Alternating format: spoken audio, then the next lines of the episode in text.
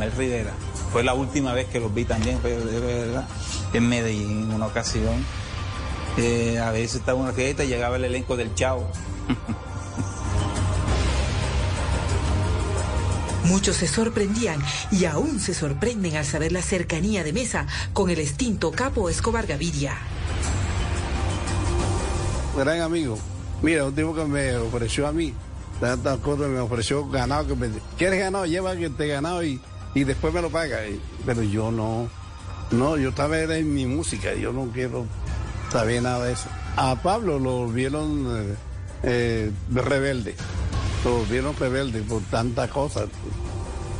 Pero no, él era un gran tipo humanitario. Una persona sencilla, yo pienso, muy, muy sencilla, por lo menos con los artistas, eh, en las fiestas que hacía, él mismo era de coger una botella de whisky y ponérsela a uno en la mesa, conversar. Lisandro siente aún mucho cariño y guarda gratos recuerdos de aquella polémica amistad entre él y Pablo Escobar, cercanía que nació por la afinidad musical. Para algunos era muy difícil entender esa situación y más aún la admiración que Lisandro sentía por él. El maestro lo ve como una experiencia más dentro de su exitosa carrera. Era un tipo muy amigable. Conversábamos de la vida. de- me decía, yo quisiera que la gente no me mirara, no me mirara así. Hoy recuerda cómo fue aquel triste episodio de su vida en el que fue privado de su libertad por un grupo de integrantes del Consejo de Guaquillas en Ecuador. alcalde de, de Guayaquil le ofreció a, a los habitantes de Huaquilla, Ecuador, que le iba a da- dar agua, le iba a dar a mejorar la luz. En fin, entonces eso no se cumplió. Entonces sabían que Lisandro Mesa iba a pasar por ahí y que le iba a hacer una fiesta a, a Nebot. Entonces me agarraron, me secuestraron, ahí duré tres días. Y aún hay más. En algún momento las autoridades del departamento de Sucre señalaron a Lisandro Mesa por apoyar a grupos al margen de la ley. Al artista le tocó salir a aclarar qué era realmente lo que estaba sucediendo. Una vez me reclamó un teniente que por qué yo estaba apoyando a la, la insurgencia. Dije, no, es que no es que le que esté apoyando, sino que hay que convivir con ellos, porque ellos me piden a mí que les dé cualquier cosa que necesitan. Y si no, pues sabe que donde tengo mis hijos estudiando o secuestran un hijo.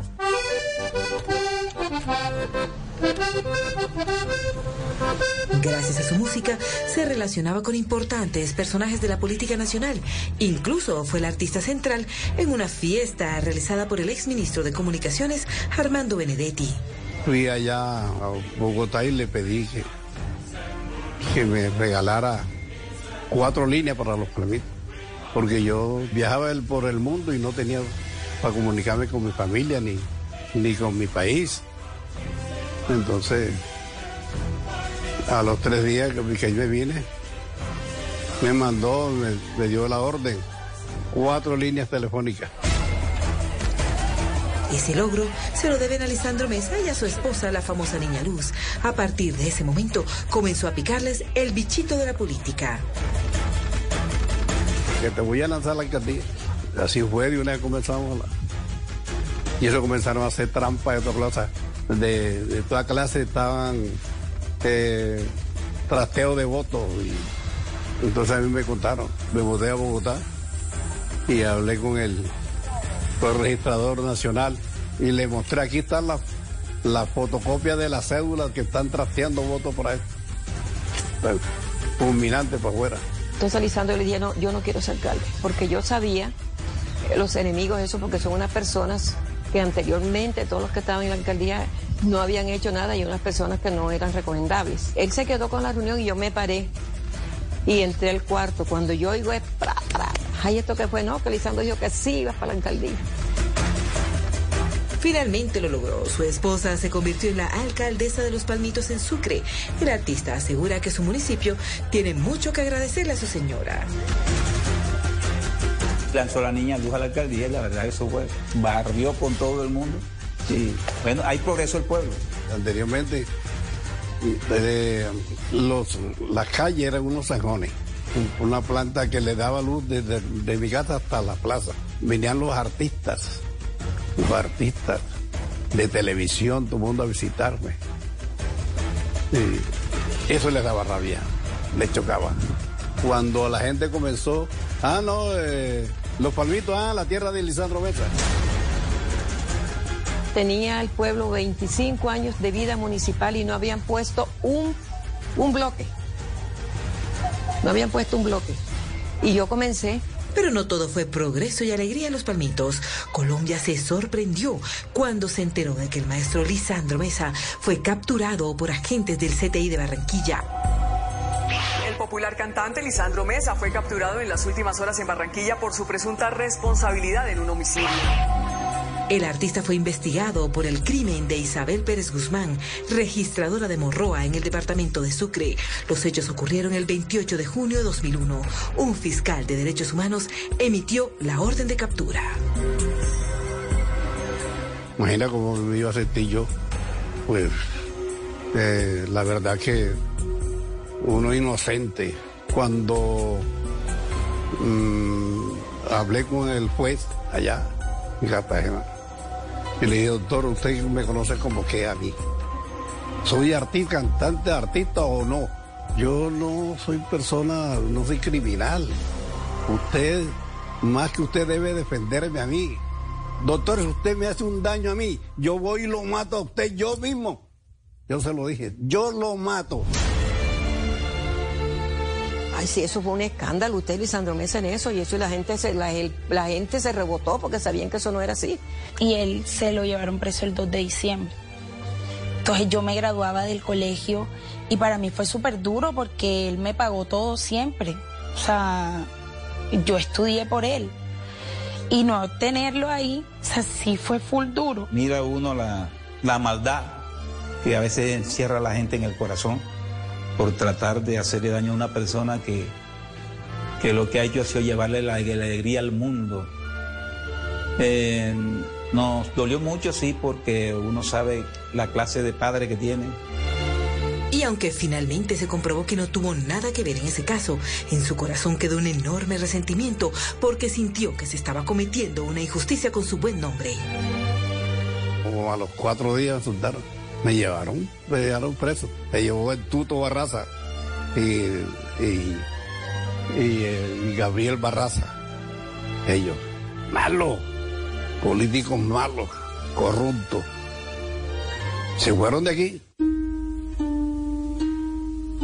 Fue él, hermano de la difunta asesinada, quien defiende a Lisandro Mesa cosas contradictorias. Cuando él está preso en Cartagena, el oso inmediatamente se puso las pilas, llamó a todo el mundo y dijo, no señor, Lisandro Mesa no tiene por qué estar preso. Porque Lisandro Mesa ni es ideólogo de esta matanza, ni es autor, ni intelectual, ni físico de esta matanza. Me hacen el favor y me lo liberan. Al maestro Mesa le duele todo lo ocurrido. Incluso denuncia que él y su esposa fueron amenazados de muerte por ese mismo caso el hermano, el enemigo que me dejaron. Era para que me mataran. Ellos llegaron a la casa, llegaron a, matar a mi esposa y a mí, por culpa de esos perros. Pisando lo sacaron de ese proceso porque ya él sabe quién hizo ese daño. Y eso no lo hicieron los mismos contrarios porque vieron el progreso que llegaba a los palmitos y la gente a ellos le cayó encima. Están conociendo la vida secreta, la íntima, los sentimientos más ocultos de Lisandro Mesa. Aún falta mucho más por conocer en su historia. Estuve ahí, Gallito Ramírez, y tuve que retirarme porque me regañó un director. Quien revelará cómo nació el amor entre Carlos Vives y Margarita Rosa de Francisco. Es como que fuma marihuana, lo hacen escondido. Ya regresamos a Se dice de mí, el programa que muestra la vida de las celebridades sin máscaras. Me caí de un tercer piso en el Ecuador. Se me metió una varilla por acá. Ya regresamos con Se dice de mí. Continuamos con Se dice de mí.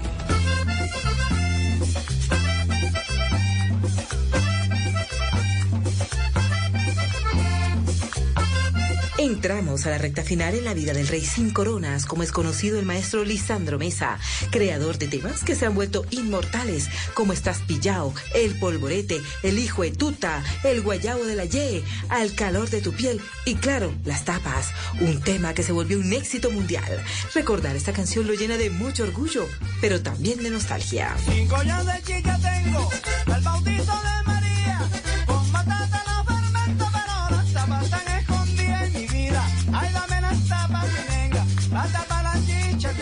embarcamos en, un bus de, del finado Galeto Ochoa.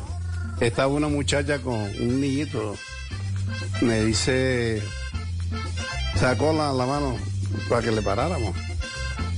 Y yo le dije al chofer, vamos a llevar a esa muchacha para no ir macho solo aquí. Y llegamos a media etapa. Y un muchacho, yo le dije, ¿qué vende? Yo vendo chicha. Dame un vaso de chicha ahí. Entonces cuando abre la chicha se le cae la tapa. Entonces yo dije, ay, dame las tapas, Calito. Me quedé callado, entonces saqué la grabadorita y me puse en el camino. Cinco ollas de chicha tengo, por el bautizo de María.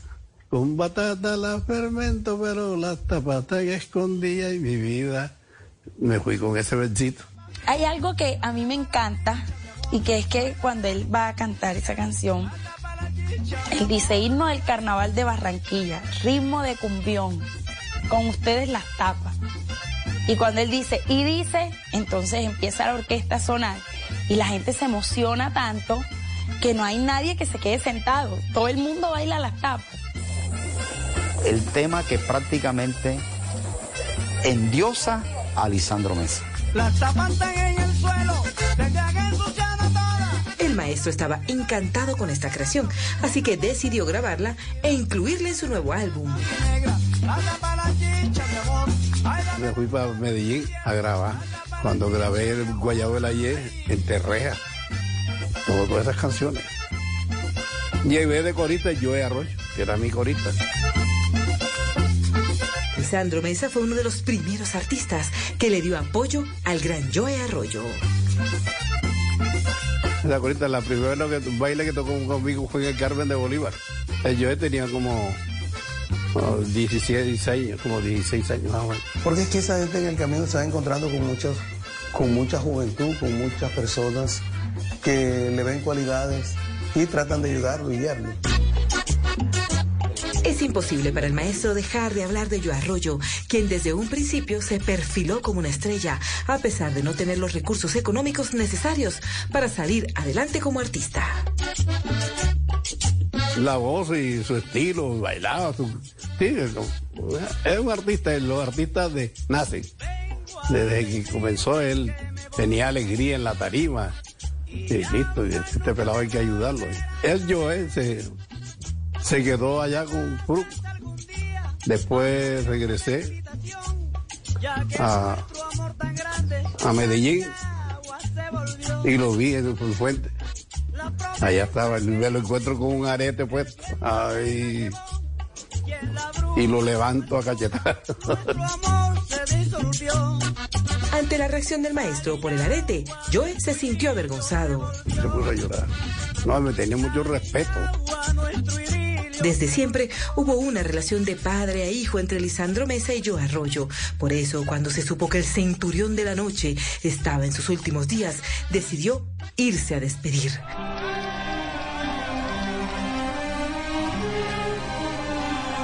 Fue muy duro aceptar la partida de Joe. Fue una pérdida enorme para él y para la música en Colombia.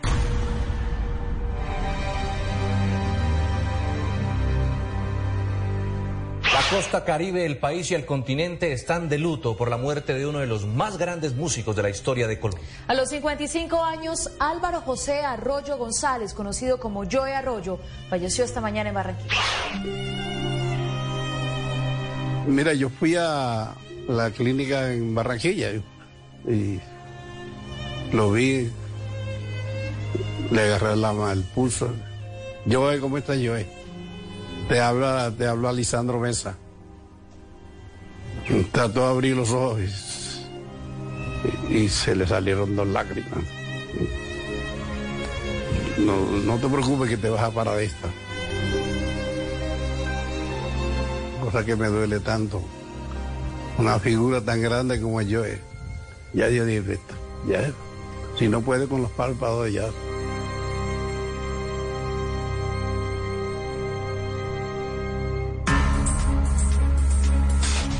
Pocos conocen que el maestro Lisandro Mesa intentó incursionar en el difícil mundo de la actuación. Sus pinitos en el cine lo hizo en una película llamada Mariposa CCA. El patrocinador de esta cinta era su querido amigo, el narcotraficante, líder del cártel de Medellín, Pablo Escobar Gaviria.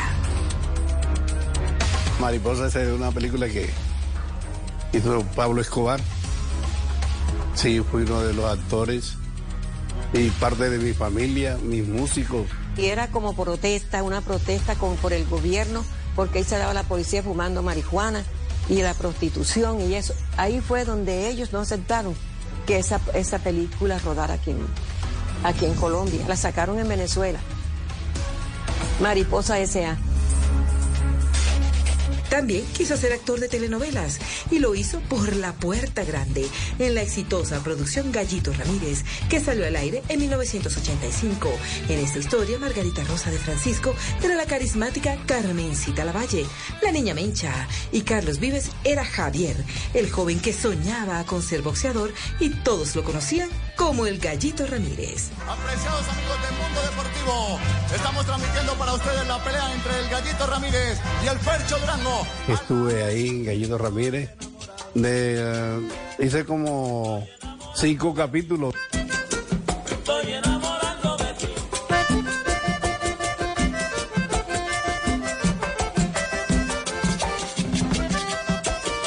Y tuve que retirarme porque me regañó un director de cámara porque yo incumplí, no por culpa mía, sino vaina de los aviones.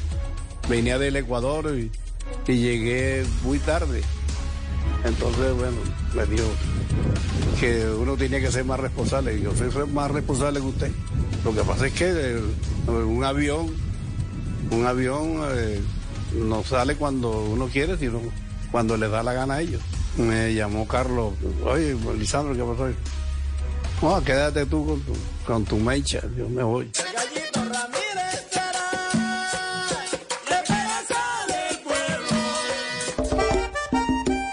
Lo que casi nadie sabe es que Lisandro Mesa fue el primero en saber que Carlos Vives había sido flechado por los hermosos ojos de Margarita Rosa.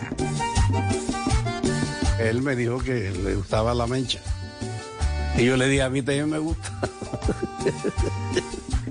Yo me voy a quedar aquí esperándote. Con nadie me voy a comprometer hasta que tú regreses. Y se casaron y fueron felices y comieron perdices. Claro que al principio todo se manejó con un bajo perfil, aunque finalmente, por el acoso de la prensa, el gran secreto de la relación se terminó revelando, más temprano que tarde. Es como que fuma marihuana, lo hacen escondido.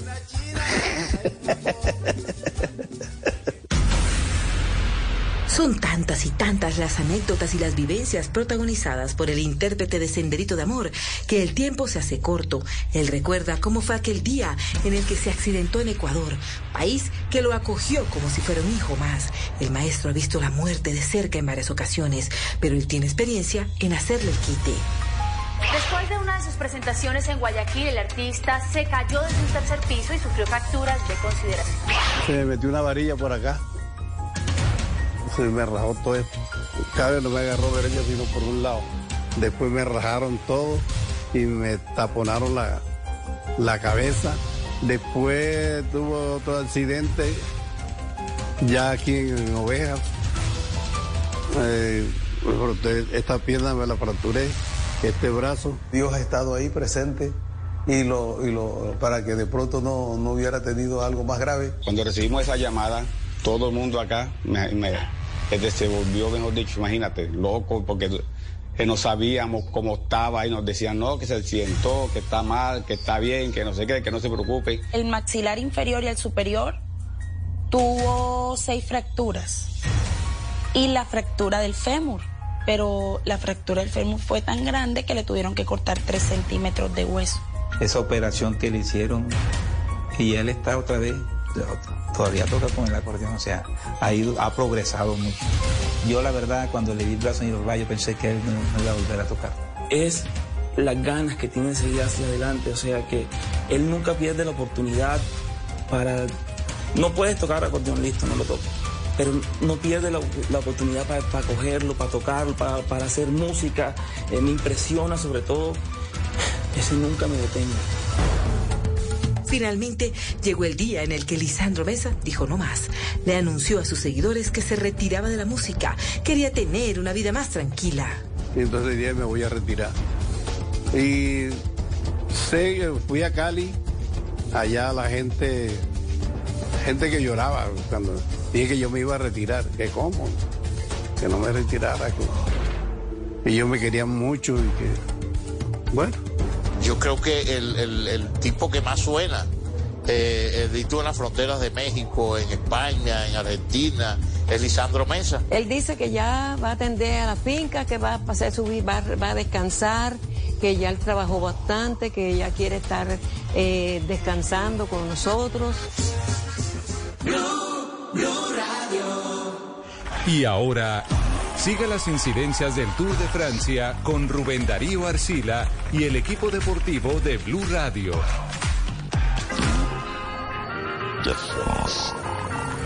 ¡Venga!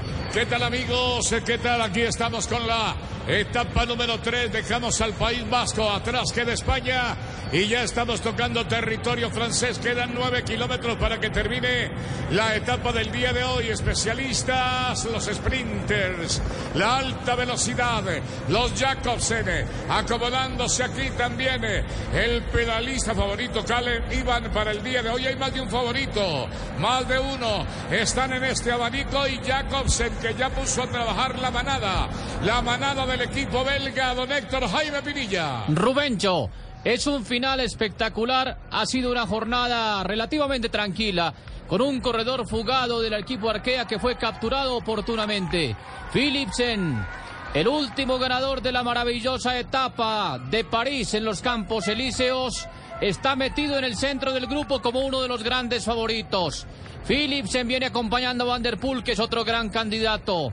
Se están armando unas filas indias. Estos corredores se están dispersando por la calzada. Faltan nueve kilómetros y llegaremos a un instante en el que los corredores asciendan a 70 kilómetros por hora para este demarraje final, Rubencho. ¿Y qué tal que repite el Cofidis en el día de hoy? Ganó ayer con Víctor Lafé y ahora tienen la posibilidad de repetir con Brian Cocuar, el pedalista con el número 122.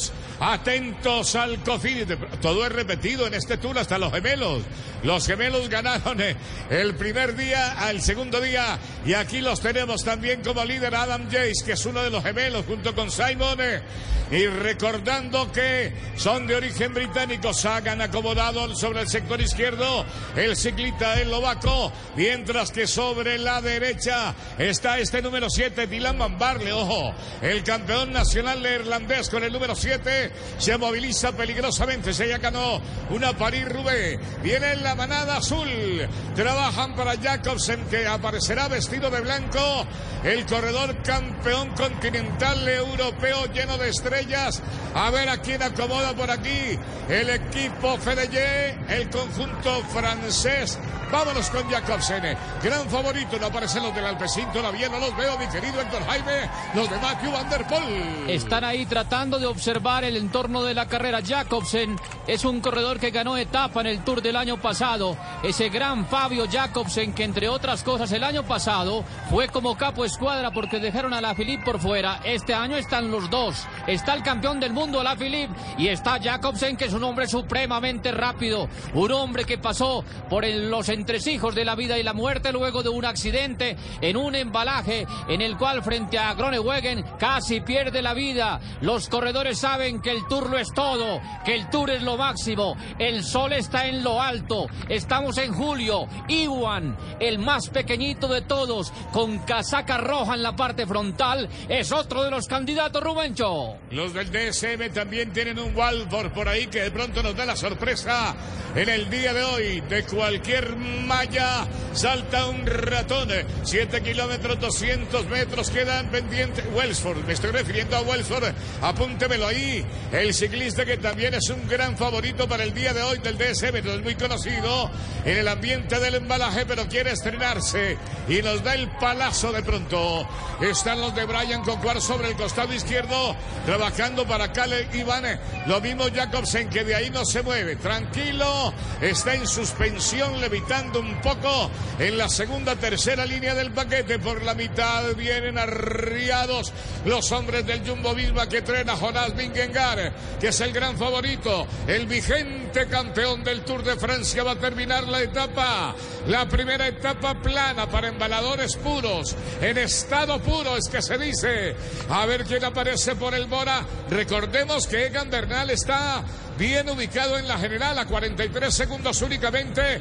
Y el segundo es Carol Tejada que está a 1 y fracción 1 y 21 de Héctor Jaime. Así es, Rubencho Colombia está en el Tour de France con Bernal el mejor a 43 segundos, Tejada pierde 1.41, Martínez ya está a más de 10 minutos, Chávez y Rigoberto Urán no arrancaron un buen tour. Este tour es muy distinto, este no fue un tour con prólogo ni con contrarreloj, fue un tour que partió con pruebas en línea y con escalada además, con la confrontación de una vez por todas entre Vingegaard y Pogachar, los dos monstruos de la época, el corredor de Dinamarca, actual campeón del Tour, que quiere repetir la victoria frente a un Pogachar que ya tiene dos triunfos en el Tour de France, ese corredor esloveno que siempre está sonriendo, estamos en los últimos cinco kilómetros. Aquí es donde se acomoda mejor el Lineos, adelante, adelante a ganar la porción de terreno, porque aquí es donde vienen las caídas, la adrenalina y los nervios a tope y los brazos abiertos y a fondo van los pedalistas, el Lineos acomodándose perfecto y ahora dejan espacio para que pasen al frente los del Alpecin, los del Alpecin traen a rueda a Matthew Van Der Poel, todavía es muy temprano, no reciben la orden del ataque, mientras que Pitcock, a ver quién es el que aparece por aquí, un hombre de Lineos, allá acomodándose también los muchachos del Jumbo con Van Aert. Van Aert no será que trae Héctor Jaime sangre en el ojo porque ayer quedó segundo, él quería ser primero y Víctor se le avivó. Víctor Lafay, el pedalista francés del Lyon, exactamente con 26 años, que hoy viene portando la camiseta verde de puntos, Héctor Jaime. Así es, Van Aert ayer quería ganar al sprint. Es un corredor que tiene una extraordinaria condición, es muy rápido, pero al mismo tiempo es muy fuerte. Es un corredor de gran contrarreloj, es un hombre que viene del ciclomontañismo y es un dominador. Pero ayer un señor llamado Víctor Lafay, corredor francés, saltó con un riendazo impresionante en los últimos 400 metros y dejó a Van con la esperanza de victoria. Sin lugar a dudas, Rubencho, Van cree que hoy puede ser la del desquite, la de la recuperación para el equipo Jumbo. Además, él sabe muy bien que tiene que aprovechar estas ocasiones. Su señora esposa está en embarazo, a punto de dar a luz, y ya lo dijo, tan pronto nazca mi hijo, me voy del tour y ojalá me vaya con victoria. Ah, vamos a bautizarlo de una vez. La cigüeña sale volando para su casa cuando llegue el bebé. La cigüeña Van Aert, que ciclistazo es. Bud Van Aert hoy tuvo algunas complicaciones técnicas. Hasta el vehículo mecánico, lo atendieron. Estamos entrando en el tapete de los tres kilómetros finales. Esto se llenó sobre el costado izquierdo de camisetas de color rojo. Bauhaus, ojo con Bauhaus, que es uno de los favoritos, tiene el número 64. Está sobre el costado izquierdo la gente de Jacobsen, aquel que sobrevivió. El campeón continental europeo le abren paso, arman una cortina, arma la escalera en el equipo de azul y todavía no entran en el área de protección. Si hay alguna caída en los tres kilómetros finales, el reglamento ampárano. Ahí están enteritos, viene toda la banda, toda la jauría Aquí viene la manada de Jacobsen acomodándose con... Ahí apareció el gigantón, el de la camiseta blanca, Héctor Jaime. Vamos a entrar a los dos kilómetros finales, Pinilla. Bueno, vamos a ver si hoy es el día para intentar el récord. ¿Lo ves ahí todavía, Rubencho? Sí. ¿Todavía ves a ese monstruo? Sí. Está por ahí, ¿no es cierto? Aquí viene Matthew, también Matthew Van Der Poel acomodándose. Te pregunto una- por Cavendish, Rubencho. Ah, sí, Cavendish que va por la marca de Eddie Merckx. Las 34 victorias quieren que sean 35 y superarán la marca de Merckx. Cualquier cosita que se le quite a Merckx es una condecoración.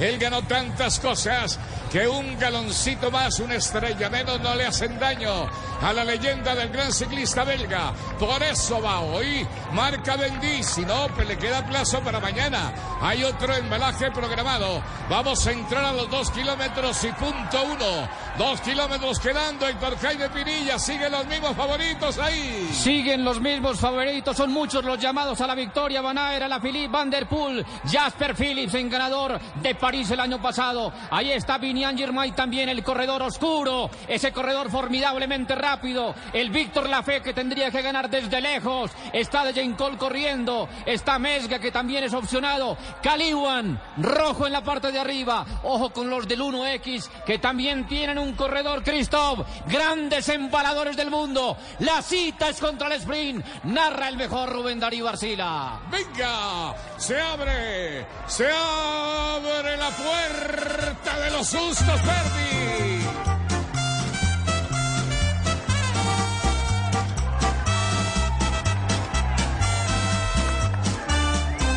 Están acomodando al diamante de Etiopía, a Vivien Germay, los del Intermarché, buscándole acomodo a una silla. Puede saltar el africano y dar la sorpresa. Insisten los belgas por el costado izquierdo. No hemos entrado a los mil kilómetros, a los mil metros finales. Mil metros que nos quedan un tapete para los mejores embaladores del mundo. A ver, ¿quién se está colando? Un hombre del Jumbo. Viene Matthew Van Der Poel a acomodarse. Seguramente va a ser el ganador. El gigante Matthew. Hay un hombre que se desprende sobre el costado izquierdo. Las barandas repletas de público. Entran los pedalistas en olor de muchedumbre. Doblamos a la derecha. Se viene el Alpecin Matthew. ¿Cantamos ya? Lo esperamos.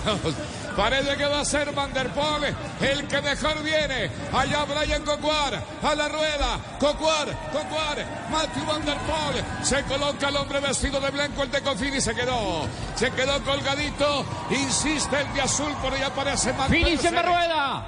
Por el centro.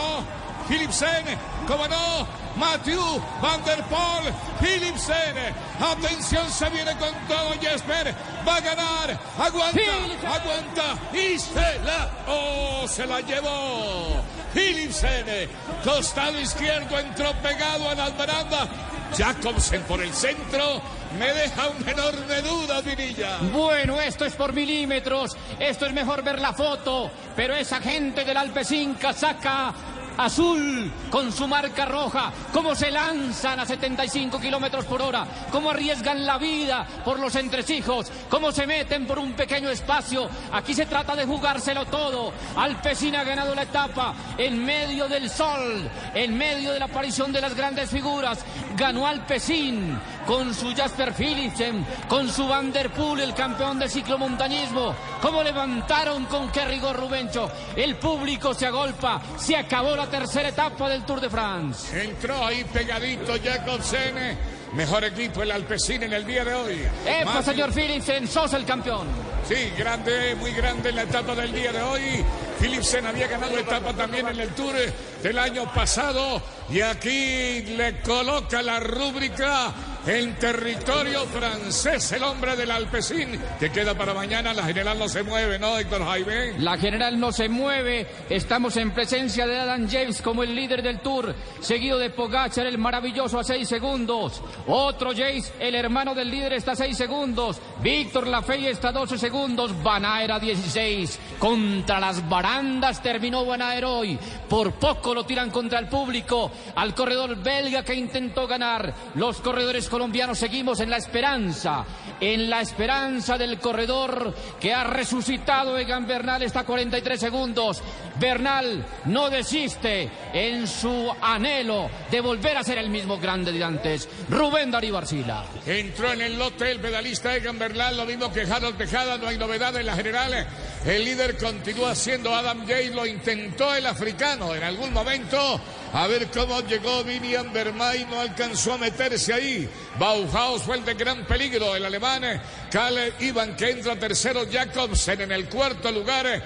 Van para el quinto. Y Cavendish aplaza el récord que quiere superar de Eddie Merckx para mañana. De pronto se le da la oportunidad. Hoy Cavendish apenas entró en el sexto lugar y Cocuar, Brian Cocuar que se entregó muy rápido en el remate, apenas alcanza la décima casilla. Algo queda por allí en el tintero, Héctor Jaime. Rubencho, mañana otra opción para los que quieran embalar. Dogs, Annogard, 181.8 kilómetros, otra jornada linda. Mañana que se inician los días hábiles en Colombia, en este largo puente, puente de ciclismo, puente de la mejor carrera del mundo, Rubencho. Perfecto, les invitamos aquí en Blue Radio para esa cuarta etapa que nos queda. Apenas estamos en la primera semana del Tour, carrera que terminará el 23 de julio. No hemos entrado ni siquiera a la segunda parte de la primera carrera del mundo. Muy amable, muchas gracias. Héctor Jaime Pinilla y Rubencho para todos, buena suerte y buen camino. La carrera más exigente del mundo. El evento ciclístico más importante del año, el Tour de Francia, por Blue Radio y BlueRadio.com. Voces y sonidos de Colombia y el mundo en Blue Radio y BlueRadio.com, porque la verdad es de todos. Las 11 de la mañana, un minuto, actualizamos las noticias aquí en eh, Blue Radio y mucha atención porque la policía del Magdalena Medio acaba de confirmar dos atentados contra la infraestructura petrolera en los corregimientos El Centro y Campo Gala, esto en Barranca Bermeja. ¿Qué más detalles conocemos, Boris Tejada? Así es, César. El personal de seguridad física de Ecopetrol reportó la detonación simultánea de dos artefactos explosivos, de los cuales ocasionaron daños en las tuberías de 6 pulgadas y 8 pulgadas utilizadas para la inyección de agua industrial. Como resultado de esta acción violenta, se generó un derrame de líquido en la zona afectada, ubicada en las veredas Campo 5 del corregimiento El Centro y Campo Gala del corregimiento El Llanito en Barranca Bermeja. Sobre el tema, Santiago Garavito, comandante de la policía del Magdalena Medio. Ecopetrol ingresa con todo su procedimiento de preventivo para evitar derrame de crudo o de agua y por supuesto nuestras unidades de policía a través del GOES hidrocarburos llegan al lugar para acordonar y prevenir otra situación que lamentar, especialmente con personas que lleguen al lugar para observar. De esta manera estamos desarrollando las labores de contingencia. La Policía Nacional se encuentra entonces en el lugar de los hechos trabajando en conjunto con Ecopetrol y otras autoridades competentes para llevar a cabo las labores de investigación y recopilación de evidencias para identificar a los autores de este acto criminal en contra de la estatal petrolera en Santander. Seguimos en el oriente del país porque en el Catatumbo no paran los asesinatos selectivos. En las últimas horas, dos jóvenes fueron atacados a bala en un asentamiento humano. Uno de ellos murió y otro más resultó gravemente herido. Cristian Santiago. Dos hombres a bordo de una motocicleta llegaron hasta el asentamiento humano de Colinas de la Esperanza, ubicado en el municipio de Ocaña, y después de identificar a dos jóvenes que departían en una de las calles de ese sector, los atacaron con arma de fuego en varias oportunidades. En este hecho perdió la vida de manera instantánea Brian Torres, mientras que otro joven más resultó herido y fue llevado de urgencias al Hospital Emiro Quintero Cañizares. Las autoridades investigan los móviles de este hecho que podrían estar relacionados con ajustes de cuentas entre bandas dedicadas al comercio de estupefacientes y al hurto en distintas modalidades. 11 de la mañana, tres minutos, y fueron capturadas dos mujeres tras intentar robar a dos ciudadanos suizos en el centro de Bogotá. El personal del hotel donde estaban los extranjeros se percató de las actitudes sospechosas de las mujeres y llamaron a la policía Ana María. César, según la investigación, el incidente ocurrió a las cinco y media de la mañana cuando las mujeres ingresaron al hotel en compañía de los hombres. Sin embargo, el personal de seguridad del establecimiento notó comportamientos sospechosos tanto por parte de las mujeres como de los hombres y comenzó a seguirlos a través de la cámara de seguridad. El cuadrante policial correspondiente acudió al lugar para verificar la habitación y encontraron a los dos hombres en aparente estado de indefensión. El coronel Héctor Andrés Rodríguez. Sí, efectivamente se nos presenta un caso donde los administradores de un hotel ubicado en el centro de la ciudad de Bogotá hace un requerimiento a la Policía Nacional, asiste el cuadrante del sector y el momento de verificar en una de las habitaciones tipo suite de este hotel eh, encuentra a dos femeninas en la parte interior y a dos hombres de nacionalidad extranjera suizos, los cuales se encontraban en un estado de indefensión.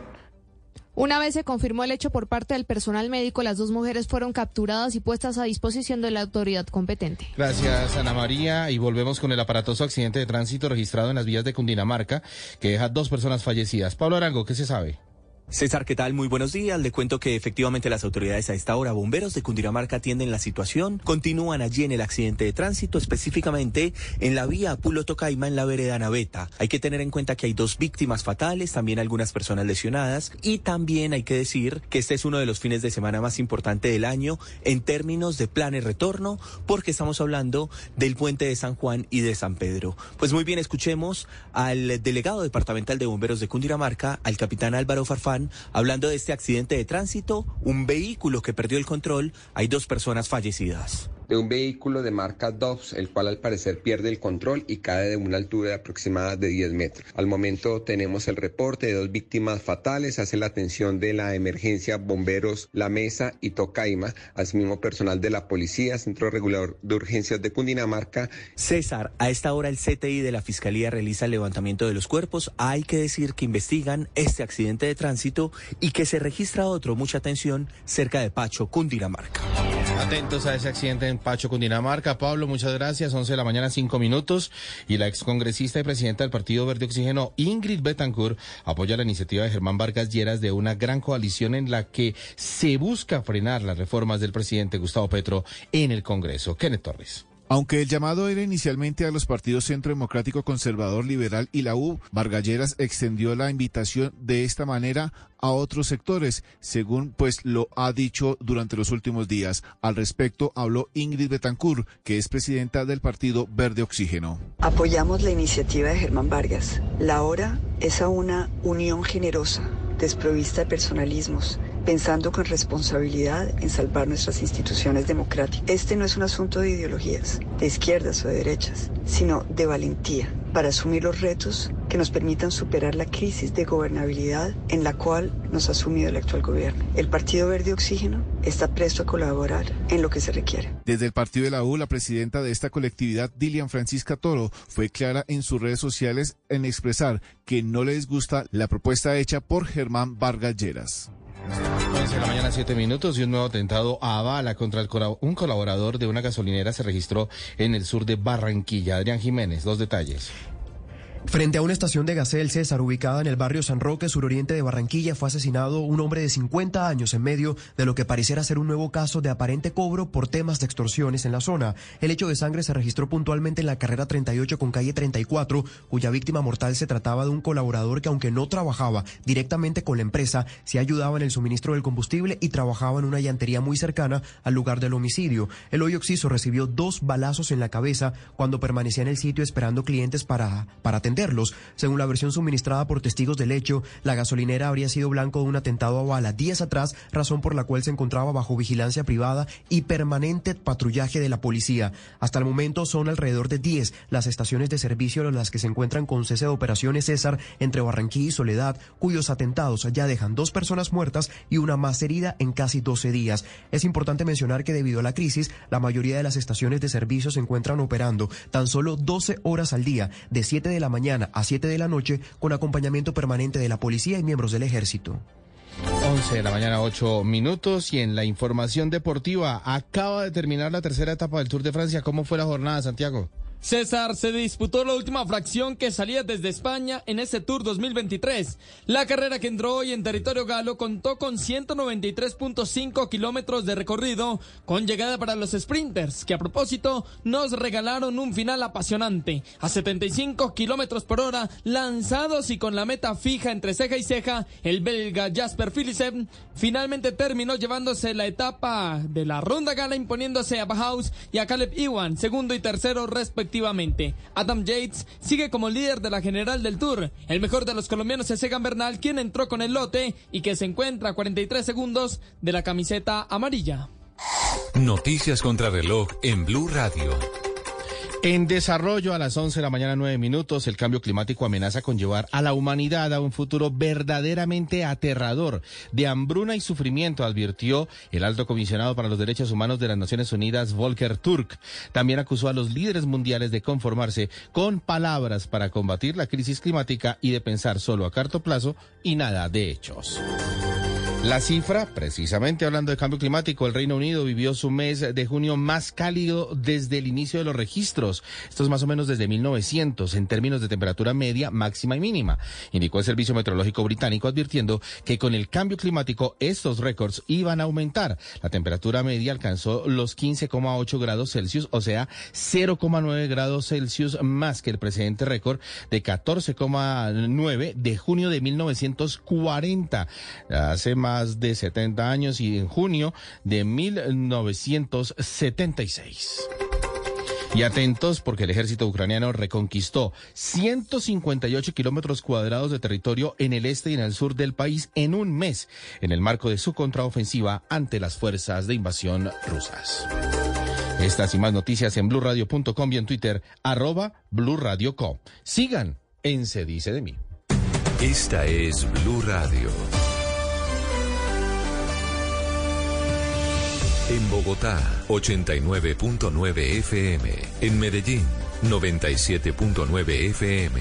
En Cali, 91.5 FM. En Barranquilla, 100.1 FM. En Bucaramanga, 960 AM. En Pereira y el norte del Valle, 89.2 FM. En Tunja, 103.1 FM. En Villavicencio, 96.3 FM. En Armenia, 89.2 FM. En norte de Santander, 97.7 FM, en Neiva 103.1 FM y en Córdoba 96.0 FM. También en bluradio.com, en Facebook Blue Radio Colombia, a través de Twitter en arroba Blue Radio Co y en la señal de TDT.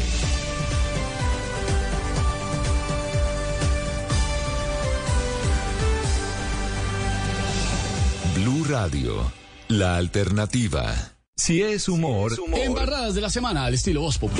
Benedetti no coge su mesada, cogió de vacaciones la embajada. Wilson nada que escapa de la selva. Hay pocas esperanzas de que vuelva. Algo me hizo daño, dijo Pedro. Tocó ponerle un baño cada metro. Y Rusia bombardea restaurante. Ya no son las peleas con dos guantes. Pero tranquilos que todo mejora. Sueñe despierto que no, que no, que no, que no. Porque, señor. Con los mismos sermones nos quieren gobernar. Con juegos de ilusiones quieren gobernar. Robándose millones quieren gobernar. Y el pueblo y sus huevos se deja gobernar. Por embarrada nos quieren gobernar, desde ministro, alcalde y presidente, hasta el pueblo que a sus dirigentes los elige aunque esto no sepa gobernar. Sí, señor. Voz Populi, de lunes a viernes desde las 4 de la tarde. Si es opinión y humor, está en Blue Radio, la alternativa. Hoy en Blue Radio. ¿Cómo estás? Perdona por buscarte tan tarde. Hola, ¿cómo estás, querido oyente de Blue Radio? Te saluda Simón Savi, actor y cantante, y quiero invitarte para que me acompañes esta noche en vivo, después de las 10 de la noche en Bla Bla Blue. Allí estaré lanzando mi nueva canción titulada Hola, ¿cómo estás? Así que ya lo sabes, nos hablamos y nos cantamos en vivo esta noche después de las 10 en Bla Bla Blue. Bla Bla Blue. Conversaciones para gente despierta. Escúchanos por Blue Radio y bluradio.com. La alternativa. Su trayectoria, su historia, su verdad. Blue Radio presenta Se dice de mí. Todo sobre los grandes del mundo del espectáculo en Colombia. Presentado por Diva Yesurum, por Blue Radio y bluradio.com.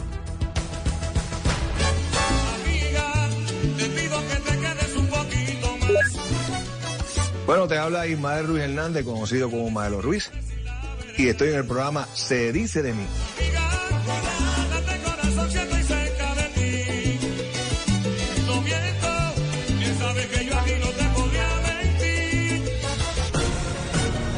Maelo Ruiz le habla a Colombia de frente.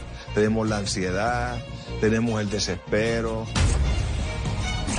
Mostrará ese lado oculto que muy pocos conocen. Primero, el, el sobrino de él, de nosotros vivíamos, le tocó la puerta como a las 3 de la mañana y le abrió la puerta cayó muerto. La música no es para Maelo Ruiz un negocio, es una pasión. Porque yo lo hacía más no por cobrar, lo hacía más porque me gusta cantar. Revelará cómo dio ese gran paso que lo convirtió en solista. Y pues llega el momento que tú tienes que tomar la decisión. Porque mucha gente te dice, mira, Maelo, este, tú cantas bien, yo creo que como solista, pues, pues puede funcionar mucho mejor. Aquí comienza Se dice de mí, el programa que muestra la vida de las celebridades sin máscaras. Yo pensaba retirarme de la música, pues no estaba haciendo nada, tú sabes, estaba trabajando, pero no estaba cantando ni nada.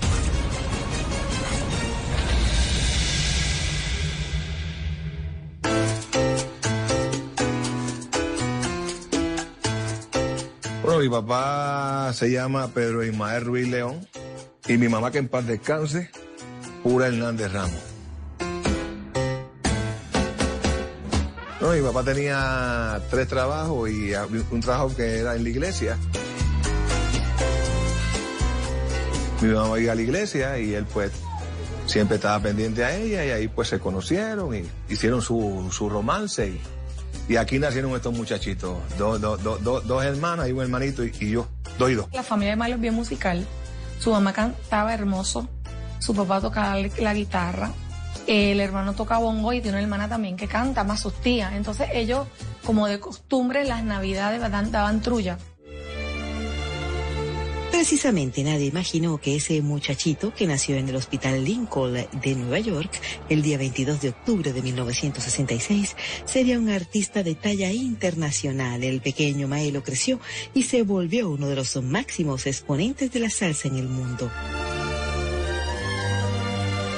Mi mamá me contó que cuando yo tuve un año eh, tenía infección de las amígdalas.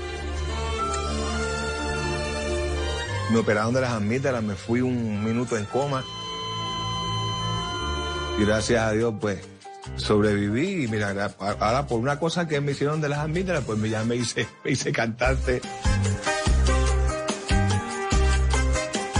Cantaba desde chiquito, me salía todos los anuncios que habían por televisión. Y bueno, y ahí pues, la, la, eh, oía mucha música, hasta rompí, hasta rompí dos, componentes de oír tanta música de chiquito, pues. Y aunque nació en Estados Unidos, el inglés no es lo suyo. No. pues sé cosas como why you name, where do you live, pero no, no sé inglés. Fíjate, mis hermanos, mis tres no saben inglés, menos yo. Fui a los cuatro años a Puerto Rico y me puse a, a cantar en los talent shows, a las maestras y todo, siempre español. Y el inglés, pues, nunca, nunca tuve interés de aprenderlo, de verdad. Durante los años 70, su familia vivía en uno de los tantos barrios del Bronx, considerado una de las zonas más peligrosas del mundo. En aquel entonces estaba dominada por el crimen, los homicidios, los incendios provocados, la venta y consumo de drogas, hasta que su papá dijo, no más, y se radicaron en Puerto Rico. Porque mi papá este, pasó cosas eh, eh, muy preocupantes. Primero, el, sobrino de él, de nosotros vivíamos, le tocó la puerta como a las 3 de la mañana y cuando le abrió la puerta cayó muerto. Una vez se metieron dentro de la casa. Y, y, y otra cosa, había un, había un señor que vivía abajo de mi papá y siempre estaban discutiendo y peleando. Y entonces mi papá, por la cuestión de que había en Estados Unidos, pues quiso irse a Puerto Rico. Ese fue primero. Él fue primero a Puerto Rico en el 1970 consiguió trabajo, nos mandó a buscar también después de tres meses que estuvo en Puerto Rico. No fue fácil adaptarse a la nueva vida que le ofrecía Puerto Rico. Al principio yo no quería ir a la escuela. Eh, me, me, me, llevaron, como dicen allá, a un gestar a los mismos cuatro años. Yo no quería ir, llorando y todo. Después me acostumbré. Después fui a kindergarten. Eh, como te dije, en la escuela me pasaba cantando, en los talent shows. Y pues me, adapté, me adapté a la escuela y pude, pude sobrepasar eso, primero que, fui a los cuatro años que no quería ir. Crece eh, pues pensando en el sentido de eh, reubicación, nuevas amistades, nuevos amiguitos, escuela, sus primeros añitos y demás, pues crece con, con esa timidez que siempre le ha acompañado. Cantaba en las escuelas y todo, y le cantaba a las muchachas y todo. Yo me acuerdo cuando estaba intermedia, me pasaba cantando en la hora de almuerzo. Y la principal me regañaba cada rato que cantaba. Y un día me botó de la escuela una semana. Mi papá fue, tuvo que ir a la escuela, entonces duré cuatro días nada más porque me mandó a buscar otra vez, me dijo, no hace falta que sigas cantando, Maelo. pero no, pero no, pero tuve, tuve miedo al principio, cuando fui a cantar con orquesta, pues, pero perdí el miedo después cuando fui por primera vez. todavía tengo miedo, no te creas, siempre está el, el, la cosquillita en el estómago, siempre le da uno. Maelo es nervioso. Cuando él, Maelo va a hacer una presentación, yo soy testigo que Maelo practica mucho las canciones, las escucha. Sí, porque no somos perfectos. Y él es bien responsable en su trabajo. Y él, pues cuando va a la tarima, todavía lo hace. Él practica y practica y practica. La inseguridad de Maelo es algo increíble. Dice que todavía eh, el, tema de subirse a una tarima le cuesta. O sea, a pesar de que es su pasión, el tema de los nervios y las cosquillitas, dice él, no es normal, pero, pero bueno, ya profesionalmente hay, hay que vencerlo. Sin pensarlo dos veces, al crecer se dedicó a la música. Al principio interpretaba los temas de sus ídolos salseros. y desde allí comienza a trabajar con el grupo eh, grupos locales, eh, desde muy niño también participando en algunos shows de talentos eh, sé que Maelo Ruiz inclusive alcanzó a cantar merengue antes que hacer salsa. Bueno, con público yo empecé a cantar en lo que está libre de música, íbamos a las escuelas. Y fuimos a un teatro a cantar, ahí hacían los temas de, de era, eh, ahí me dirigía el, el, maestro Juan Pacheco, que era la primera trompeta de Justo Betancourt, que paz descanse. Y ahí hacían los temas de, de de, ¿cómo se llama?, de Santitos Colón, y hacíamos temas de Piguel Conde Rodríguez, y tocábamos también temas de, de, de, de Ismael Miranda también, con trombón, hermano. Eso fue una experiencia muy bonita, muy linda.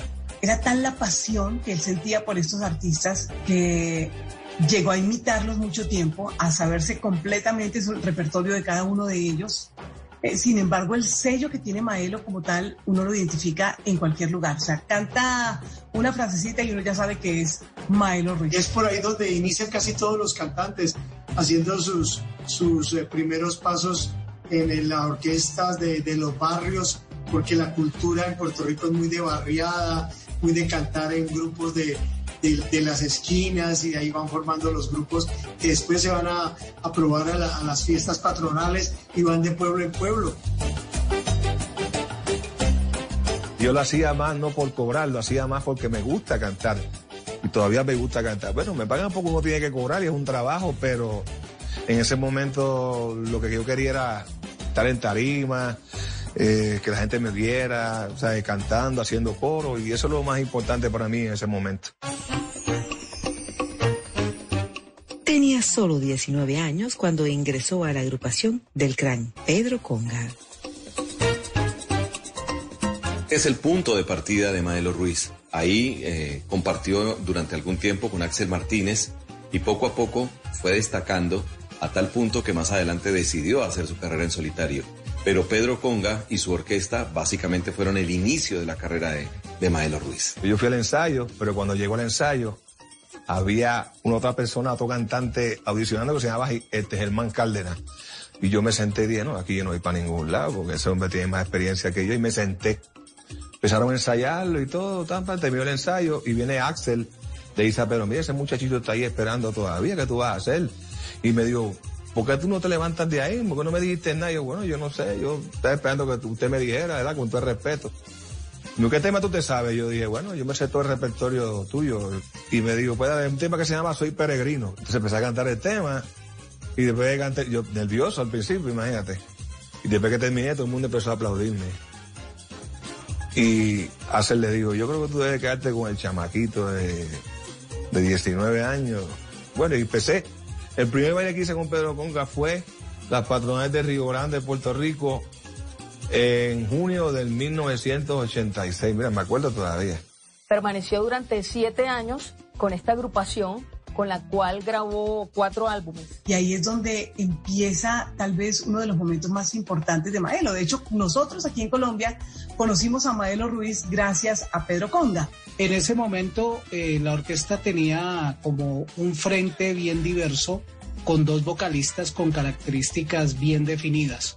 Uno era Axel Martínez, quien era el sonero de la agrupación, y la otra voz era la de Maelo Ruiz, que eh, para aquella época eh, el concepto se manejaba un repertorio bien sonero y un sonido también bien romántico, y esa responsabilidad eh, recaía precisamente en Maelo.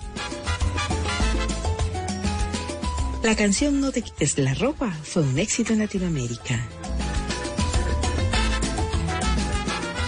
me dijeron, vas a cantar No te quites la ropa. Pero ese tema era para Axel. Pero Axel, como no pudo llegar por inconveniente, pues, pero tuve que hacerlo yo. Hicimos el tema y fue un tema que vendimos más de 50 mil copias, gracias a Dios. Yo pude viajar con ese tema a Nueva York, una gira a Nueva York. Hicimos Colombia en 1987, pero fue un tema que me abrió las puertas como cantante.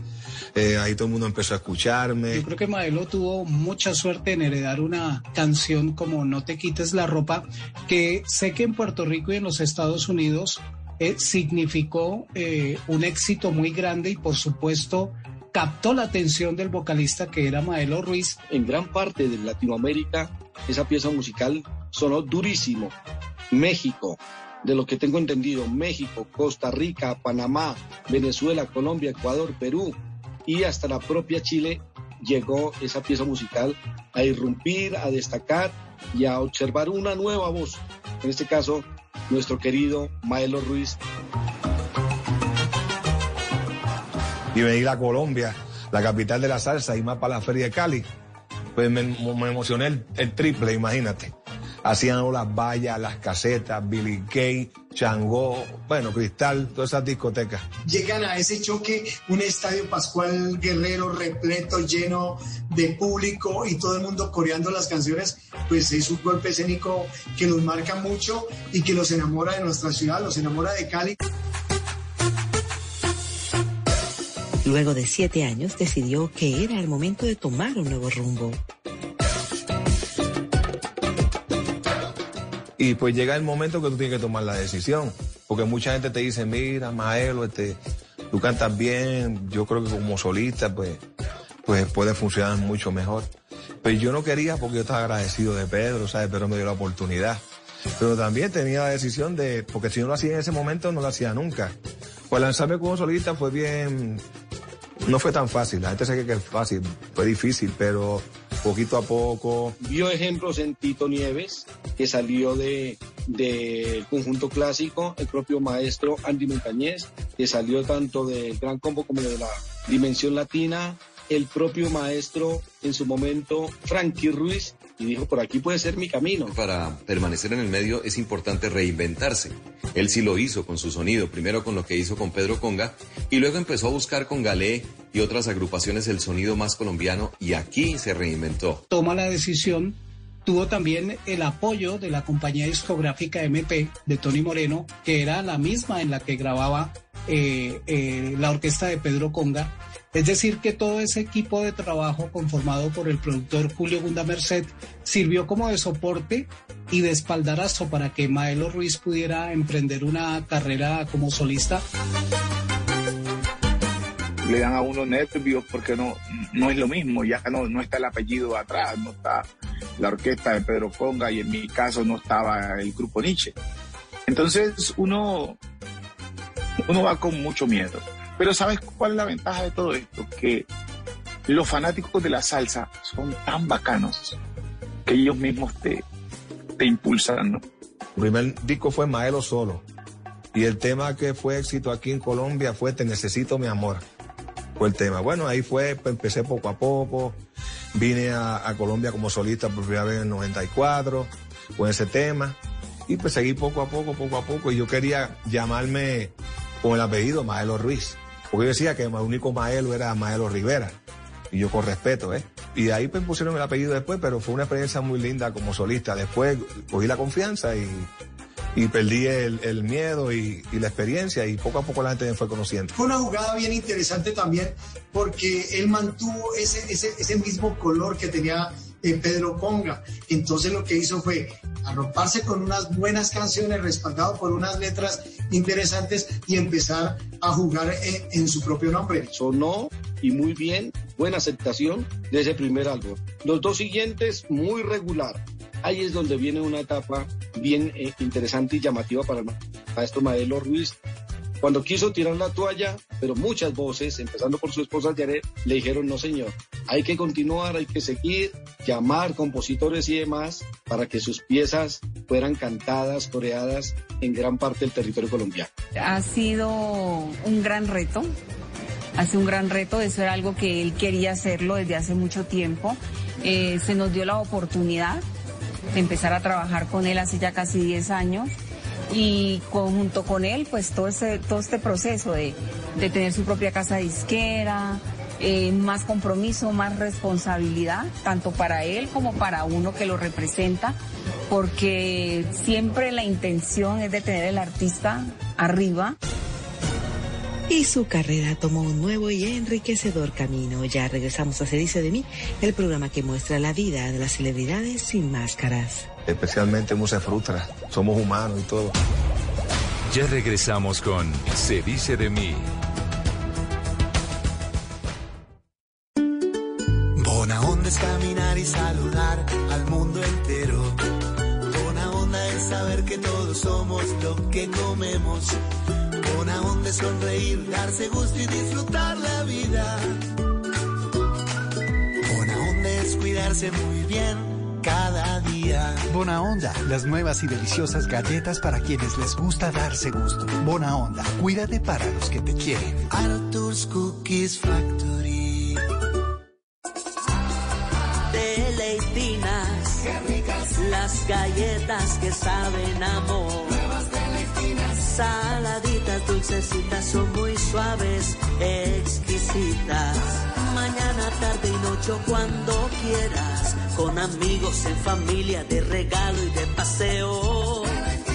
Nuevas galletas de Leitinas, el delicioso sabor de compartir. Arthur's Cookies Factory. Continuamos con Se dice de mí. Con ese idiota que te trata. Colombia está conociendo la vida nunca antes contada de Maelo Ruiz. El gran salsero tuvo que luchar mucho por salir adelante en el difícil mundo de la música. Pues cuando yo lancé eh, Te Necesito Mi Amor, el tema se pegó después de dos años. Cuando hice el segundo disco, pues hice Te Amo, El Reloj Cucú. En Venezuela sonó bastante. Eh, después hice A Media Luz con MP, que fue el tercer disco. Después hice un tema de artista invitado con Pedro Gómez en el 2000, 2001. Ser Maelo Ruiz no ha sido fácil, por eso después de su tercera producción musical, se planteó el retiro definitivo de los escenarios. Y estuve 2001, 2002, esos dos años, trabajando en un sitio que era Regación y Deporte, que le hacían los, los parques. Un día fuimos a hacer un parque en un sitio que se llama Villanueva y, el, y, yo era el que hacía la, la, la raspa. Y entonces estaba así atrapando lo, la parte de los files y había unas casas atrás. Entonces yo empecé a cantar y haciendo el patio. Y en ese momento una señora sale de la casa y me dice, muchacho, tú estás perdiendo tu tiempo ahí trabajando, vete a cantar. Yo pensaba retirarme la música. Pues no estaba haciendo nada, tú sabes, estaba trabajando, pero no estaba cantando ni nada. Y apareció el maestro Diego Galé y en el 2003 hicimos el disco En Tiempo de Amor. Fue una producción exitosa. De aquí se desprenden temas como Te va a doler, Así eres tú, que fueron canciones que lo catapultaron a nivel nacional, especialmente aquí en Medellín, Barranquilla, en diferentes ciudades de, de nuestro país. La gente empezó a escuchar su voz y empezó a identificar eh, eh, la voz que estaba con Pedro Conga, pero también empezó a identificar a Maelo Ruiz, que ya te- tenía unos éxitos. Entonces yo creo que, como todo, porque nada es fácil, pero él lo tenía todo para hacerlo. Habían dos temas que estaban sonando en Puerto Rico, que era el de Alejandro Sanz, que era Corazón Partido, y era el de Alvaro Torres. Pero yo vine a hablar con Diego, Diego, hay un tema ahí que ponemos, po- podemos ponerlo de bonus track, es el número 11. Te va a doler, y me puedes creer que fue el último tema que yo grabé, y fue el tema que dio el batazo. Sin embargo, Codico no lo sacó primero, sacó primero Así eres tú, y después al año y medio fue que sacaron Te va a doler, y ahí fue que se prendió la cosa con el tema. Y ahí reviví mi, mi carrera otra vez. Yo creo que es la canción que más conecta con lo que es la esencia y el trabajo sonoro de Maelo Ruiz. Ahí está consignada toda su propuesta musical.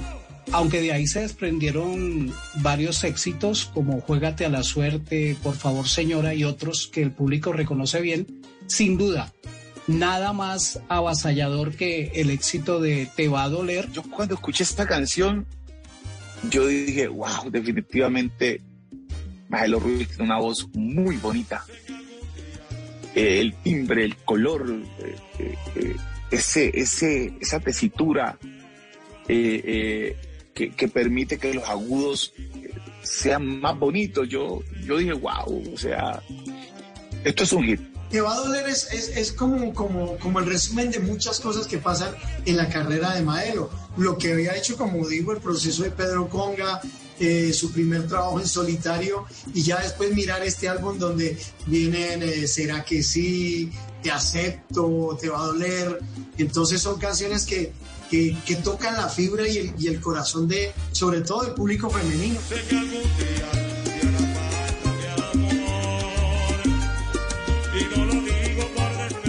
Por cierto, ese disco de En Tiempo de Amor, gracias a Dios, hicimos disco de oro y disco de platino. Y me sentí orgulloso de hacerlo porque fue aquí un país como Colombia. Y después sigo por ahí, por Regalamos una Noche, que hicimos también oro y platino, de ese Regalamos una Noche. Después hicimos El Amarillo, que fue nominado al Grammy, fue Puro Corazón, que está devuelto por ti, está Amiga, y también fue oro y platino también. Esos tres discos fueron oro y platino. Yo siempre digo que esta carrera es muy sacrificada.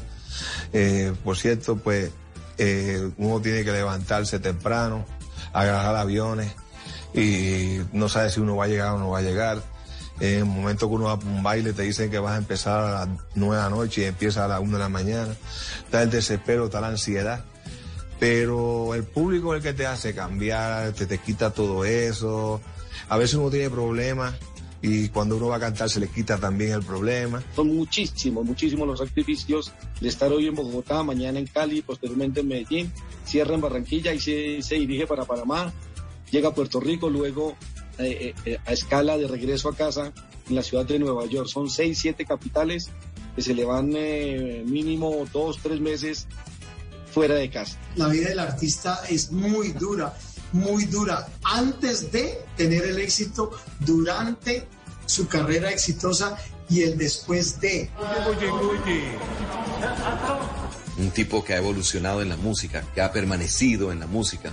Un hombre seguro, un hombre atento, un hombre muy cordial con su gente, con los empresarios, con su público. Es un gran ser humano. Hay temas muy íntimos que está superando. Sabe que el cuidado de la salud es muy delicado y debe mejorar su calidad de vida. siempre cargan a veces unas galletitas como, como, dietéticas. Yo, yo veo que él hace el intento, pero imagino que el trajín lo obliga a uno, porque a mí me pasa, el trajín lo obliga a uno a comer lo que aparezca. Y ese es lo que aparezca eh, a una persona que, que ya tiene problemas de sobrepeso, pues no lo ayuda mucho. Ahí me dicen que estoy un poquito más flaco, este, Todavía me falta, estoy caminando, este, me ofrecieron una vez hacerme la prueba aquí de gratis, el, el que se la hizo a, a Diego Maradona, que en paz descanse. Pero Tito Nieves me dijo una vez, él se la hizo. Me dijo, Maelo, yo te voy a dar un consejo. Trata de rebajar natural, porque cuando tú te haces el bypass, piensas como si estuvieses gordo. Entonces te vas a llenar, la voz no es la misma, pierde un poquito la fuerza. Y pues yo le seguí el consejo a él. De verdad que no ha sido fácil porque Maelo le gusta comer. Maelo de cuando chiquito era gordito, su mamá era gordita. Y realmente pues, como yo digo, si, si él decidió no operarse, pues yo lo apoyo. La salud es sumamente importante y más en esta carrera de, los cantantes que a veces ni comen a la hora o no almuerzan a la hora. Y la salud pues va y va y entonces los años van corriendo. Que cuando nosotros arrancamos con Maelo pesaba mucho más, demasiado. Él en algún momento se le sugirió eh, hacerse operarse. Él no quiso hacerlo porque siempre él se ha preocupado de conservar su voz. Ya regresamos a Se dice de mí, el programa que muestra la vida de las celebridades sin máscaras. Fue algo muy triste, de verdad. Todavía sigo extrañando, mi mamá era única, de hecho era... Sufrí mucho por mi mamá también. Ya regresamos con Se dice de mí.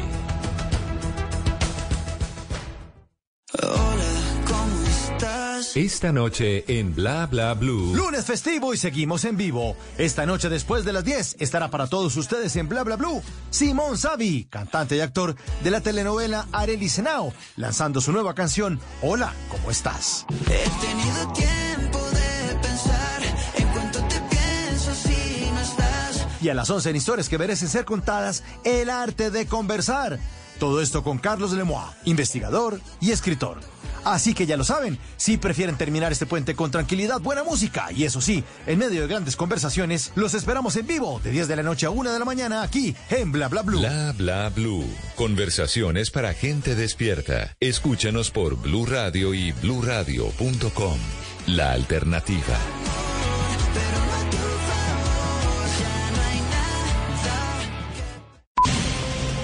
Dígale no a las noticias falsas. Evite los medios anónimos e irresponsables. En tiempos de emergencias y de incertidumbre, es fundamental la información verificada y confiable. Los medios de comunicación formalmente establecidos, por su profesionalismo y responsabilidad, son el antídoto más eficaz contra las noticias falsas y la desinformación. Infórmese por la radio y la televisión a toda hora, con los rostros y las voces que usted conoce y confía. Fue un mensaje de la Asociación Internacional de Radiodifusión, AIR. Continuamos con Se dice de mí.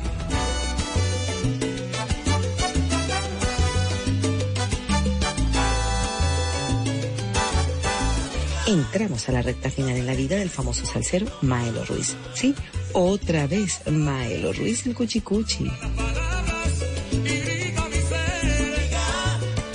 Una frase que, como, muy de pechiche, entonces él la, tomó, la unió y la cogió como un caballito de batalla. Siempre la hace y, siempre se la recordamos también los periodistas a Maelo Ruiz.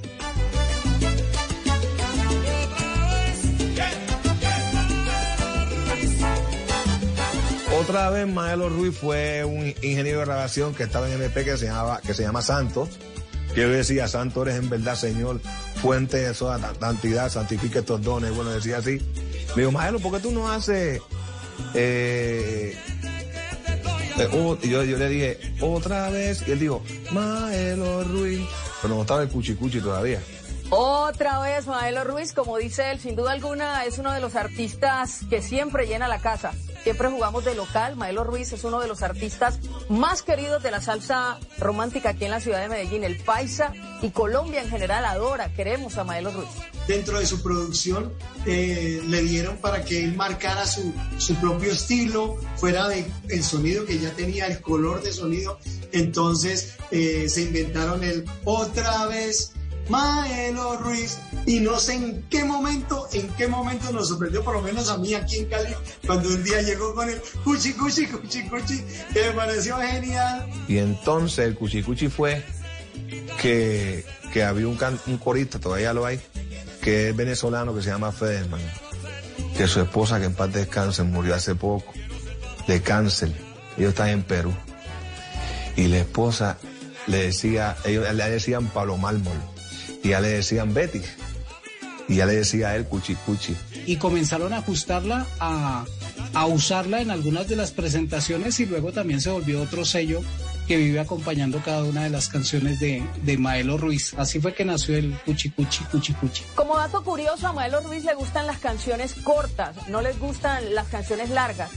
¿Cómo así? O sea, que en los coros sean cortos, sean repetitivos para generar recordación en el público. Canciones de despecho, de desamor, que sean ideales para dedicar y que la gente las pueda interpretar de manera jocosa y repetitiva. quien se sintió muy, muy, muy feliz cuando recibió la gran noticia de estar nominado a un premio Grammy, un escalón más en su carrera. Fue algo bien bonito porque ya que te nominen en los Grammy, pues eso ya uno se emociona. Eh, de estar ahí, bueno, en el, en el disco de Puro Corazón, con Gilberto Santa Rosa, estuve con Víctor Manuel, Mara Anthony, no, con eso ya, ya olvídate, yo sé que no hay que buscar más nada, como digo yo, ya de, que esté ahí nominado. Yo creo que para mí, a mí, el, el, el Grammy para mí es el corazón humano del público. Eso es todo. Y estar ahí nada más, pues ya me llena de alegría. Tuvo su nominación al Grammy Latino en el año 2007 con un álbum que se publicó con la compañía Codiscos bajo la producción del maestro Diego Galé, que fue el álbum Puro Corazón, donde venían composiciones no solo de Diego, que escribió Aroma de Mujer, sino también eh, de Osías Marmolejo, de John William Upegui, de Luis Lambis y otros talentos eh, como letristas de nuestro país. Muchas gracias, muchas gracias, muchas gracias, muchas gracias. Se declara amante de la balada, por eso muchas veces ha hecho versiones de las canciones del intérprete mexicano Luis Miguel. Yo siempre he sido fanático de Luis Miguel. O sea, yo me acuerdo que yo de chamaquito, pues, eh, la, eh, la vez que yo tuve la orquesta por primera vez así, tocando en diferentes sitios, pues yo monté fría como el viento. Ese disco de, de, de los 20 años que tenía eh, pupilas de gato, tenía Miénteme como siempre, tenía La Incondicional. Bueno, y el primero que puso a mil tu corazón, todo eso, esa niña que tiembla que hizo Jay Rivera, pues me, me gustó mucho hacer Por favor señora, me encantaba. Y lo hicimos con Por favor señora. También hicimos este eh, Culpable o no, también que de Luis Miguel. Así que siempre he sido fanático de Luis Miguel y yo sé que él es una persona que yo respeto mucho, que la gente quiere mucho. Y cuando yo voy a México, pues siempre me llena de alegría saber que voy al país de él, a, con todo el respeto, a cantarle temas en salsa, pero siempre digo que él lo hizo en balada y nosotros en Puerto Rico lo queremos mucho también a él. Me decía que le, encantaba escuchar las baladas, que él en algún momento dice es un, baladista frustrado porque hubiese querido cantar baladas. Te le digo, pero no, me, no, ¿no crees que es más difícil cantar salsa que cantar baladas? Me decía, no, a mí me encanta, me gusta, me enamoro de las baladas. El gusto por la balada por parte de Maelo Ruiz pues está ahí plasmado en cada una de sus eh, producciones discográficas. Por eso es que Maelo es un gran exponente dentro de la vertiente de la salsa romántica y no dentro de la salsa sonera.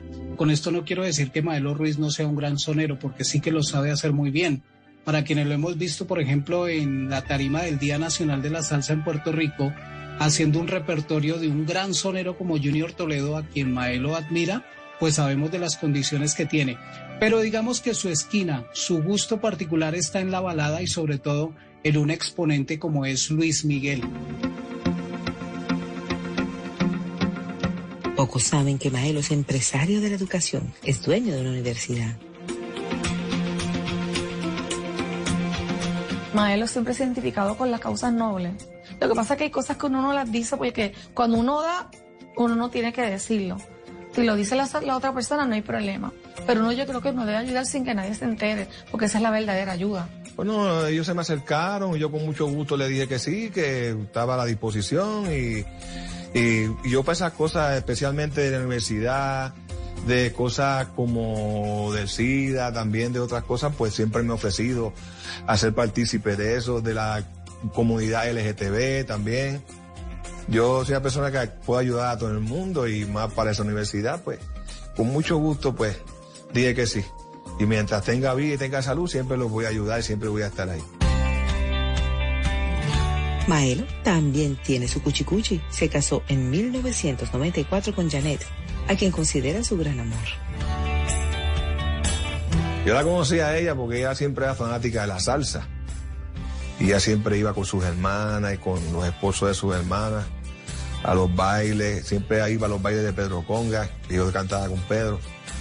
Y ella pues, siempre que iba a mi casa, mi mamá me decía, esa muchacha te conviene.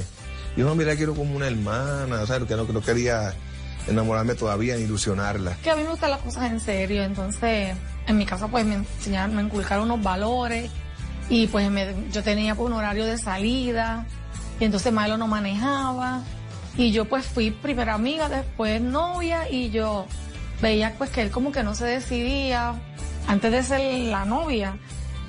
Entonces yo me acuerdo que yo le dije mucha, al principio que la conocí, le decía que iba a mi casa a pintar y era mentira. Una vez le dije que me hiciera una lasaña y nunca fui. Hasta que un día me escribió una carta. Y me puse a escribir la carta y le dije pues que tenía que tomar una, una decisión porque yo no podía estar así en el limbo y, y en- le escribí una carta bastante larga que yo ni me acuerdo lo que le escribí pero parece que eso lo, los amaquí y digo espérate Y esa carta, cuando yo la leí, me hizo pensar muchas cosas. Y esta muchacha es una muchacha buena, una muchacha de su casa. Ella, ella, eh, algo bien diferente a las demás mujeres. también la mamá le decía esa muchacha es buena ya decidete ya la vas a perder y hasta que tomó su propia decisión y entonces formalizamos la relación Eh, y yo una vez en unas patronadas de Tumacao, pues me declaré y ella pues, me dijo que sí. Tuvimos dos años de novio. Cuando éramos unos novios antes de casarnos, me ayudó mucho en mi carrera, me, me ayudó a levantarme. La primera vez que yo compré unos arreglos y unos atriles de arreglos fue ella que me dio el dinero, yo me acuerdo. Siempre ha sido la misma conmigo, ha estado conmigo en las buenas y en las malas en los momentos difíciles ha estado ahí y eso es lo más importante una. Yo creo que la mujer, la mujer que quiera uno es la mujer que, que fiel, que celosa, es, para no decir la palabra, ¿verdad? Pero son las que están pendientes a uno siempre. Ha sido una, una mujer muy buena y, y lo importante es que me ha perdonado.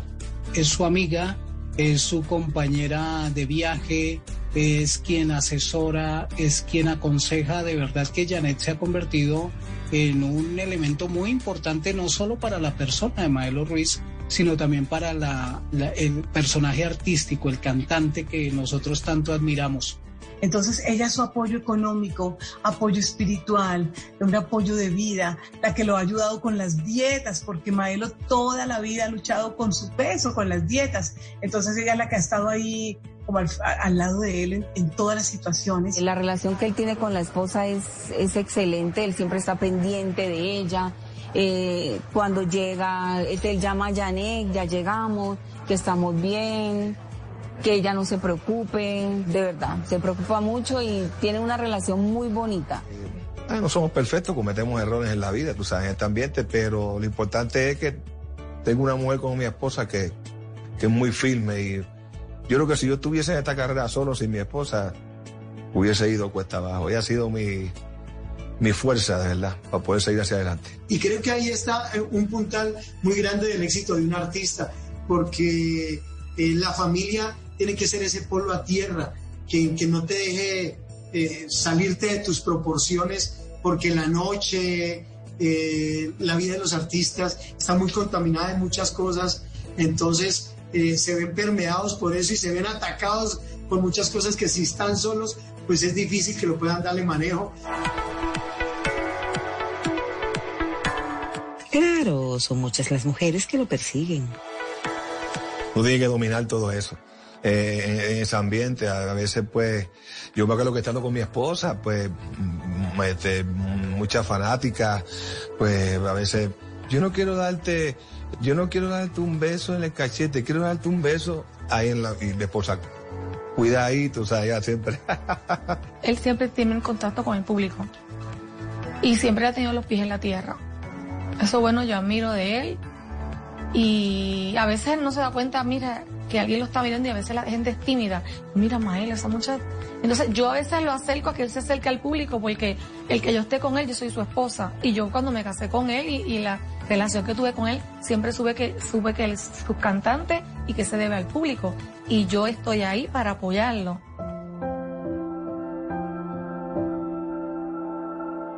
Uno de los golpes más duros ha sido la muerte de su mamá. Janet fue la que me lo dijo y, y yo empecé a llorar. Entonces yo tenía una decisión de dejar la gira y ir a ver a mi mamá. Y sin embargo, mi papá me dijo, no, Maelo, mami siempre te ha querido a ti como un buen hijo y, y, tú estando allá siempre estuviste pendiente a ella. A tu gira tranquilo y después viene. Y yo pues hice mi gira, no fue fácil, pero mi esposa fue la que me avisó. Fue algo muy triste, de verdad. Y todavía sigo extrañando, pero cuando yo cantaba en mi casa, a mí me decían, ay, Maelo, qué lindo tú cantas. Yo le tenía canciones a mi mamá. Ella me hacía cosquillas en las manos. Y, y a lo último casi no podía.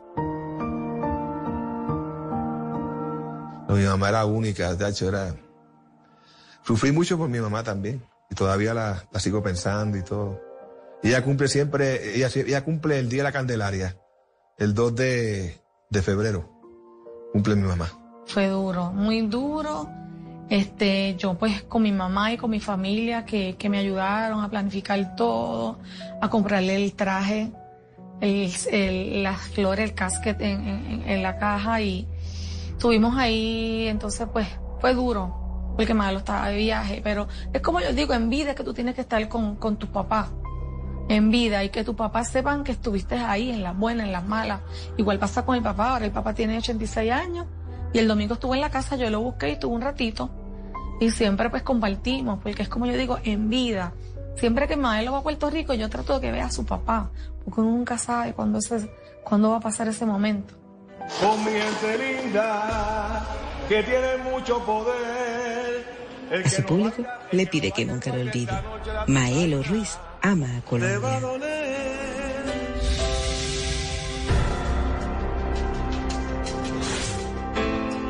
Desearle a él que siga cumpliendo muchos años más, que siga cosechando éxitos y que siga siendo ese gran ser humano que es. Un abrazo grande. Paso de, periodista a fan. Cada vez que lo escucho cantar, yo me derrito, me convierto en una, en una fan más que, que, está ahí pendiente de él. Gracias por tanto sabor, Maeno. Se te quiere mucho desde Cali. Tu segunda ciudad es Cali. Solo éxitos es lo que debe venir para la carrera de Maelo Ruiz que sigas ahí respaldado por Janet y bendecido como siempre. Le agradezco la oportunidad de poder y seguir trabajando con él. Te queremos mucho. Él lo sabe ya que aquí hay cariño permanente. Nos conocemos desde hace muchos años con él, con su familia y bueno, siempre estamos bendecidos. Un abrazo para ti y que continúe la salsa. Ya lo sabes. Te mando un abrazo. Te quiero y me quedo corto. Eh, para mí, tú eres grande y no solo en tamaño Tú eres grande porque eres uno, eres una de las voces más lindas que tiene la salsa. Le enviamos un cordialísimo abrazo, sal saludo a un referente, a uno de los pocos referentes de la muy emblemática salsa romántica. A mi esposo Maelo Ruiz, eh, siempre te apoyaré en tu carrera. Eh, va a ser en las buenas y en las malas que voy a estar contigo hasta que papá Dios nos diga. Y te felicito, eres excelente. Voy a estar siempre contigo y gracias a todo Colombia por, por apoyar la música de Maelo. Lo que me recuerde como Ismael Ruiz Hernández, como eh, el, el, cantante que, como un ser humano normal como los demás, que me recuerden como una persona que quiso hacerle música al público del mundo entero y que mis canciones y mi, y mi voz sigan siempre en el corazón de los seres humanos y que, que, sea una lección de parte mía hacia el público de seguir poder haciendo mis canciones. Y si el día que yo, ¿verdad? Me, Dios me lleve, pues que sigan recordándome por las cosas bonitas que yo hice en vida.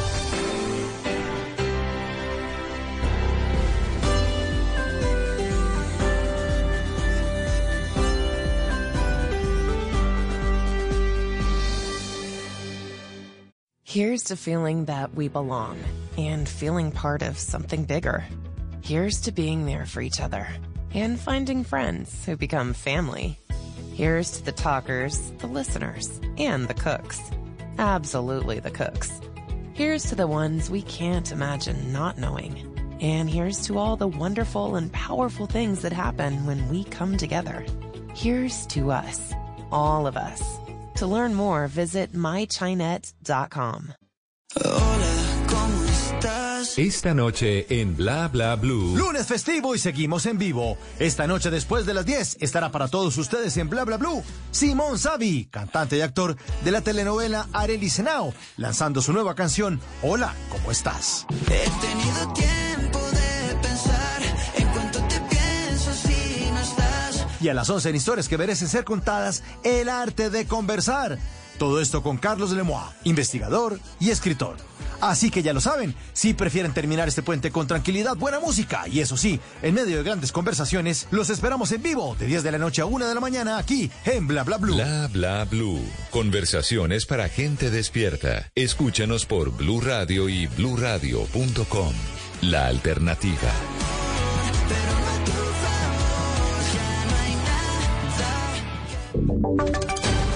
Voces y sonidos de Colombia y el mundo en Blue Radio y bluradio.com, porque la verdad es de todos. 12 del mediodía, vamos a actualizar las noticias aquí en Blue Radio y empezamos en el Valle del Cauca después de que se registrara una nueva masacre en Tuluá, donde cuatro mujeres fueron asesinadas y que el presunto asesino fue dado de baja por parte de las autoridades. La gobernadora del Valle se pronunció en su cuenta de Twitter rechazando esta situación. Lina Vera, ¿qué otros detalles se conocen de esta masacre? César, le cuento que no ha sido nada fácil los hechos de violencia que se han registrado en las últimas horas aquí en el Valle del Cauca, específicamente en el municipio de Tuluá. Como John Freddy Córdoba fue el hombre que perpetró la terrible masacre en el corregimiento de Campo Alegre, zona rural de este municipio, donde asesinó a su compañera sentimental, su cuñada y sus dos hijas. Unidades de la policía habían iniciado un plan candado para tratar de, limi- de limitar el territorio de escape del presunto homicida. Sin embargo, una vez este hombre cometió el crimen, supo instantáneamente que no podía ir a su vivienda, que estaba a la vuelta de donde disparó contra las cuatro mujeres, por lo que emprendió la huida por la parte trasera de la casa y después robó una motocicleta en la que arrancó hacia Cartago, donde finalmente fue ultimado. Esto dijo el coronel Ever Giovanni Gómez, comandante del Departamento de Policía Valle.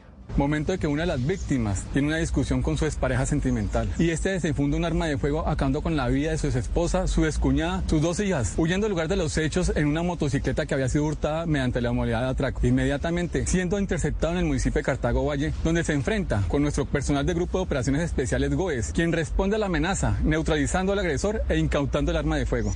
Por su parte, Leonardo González, coordinador de Indepaz, informó que esta sería la masacre número 53 en Colombia. Por su parte, el Instituto de Medicina Legal ha informado que se han presentado 44 mil denuncias por violencia de género en los últimos seis meses, una cifra récord en comparación con el año anterior. Se necesitan mayores acciones judiciales y de investigación que acompañen las políticas de prevención y protección para que la violencia contra las mujeres y niñas no sea pan de cada día. Por otro lado, líderes sociales del Valle del Cauca, como Juan Pablo Rojas, quien trabaja con mujeres, manifestó su total rechazo.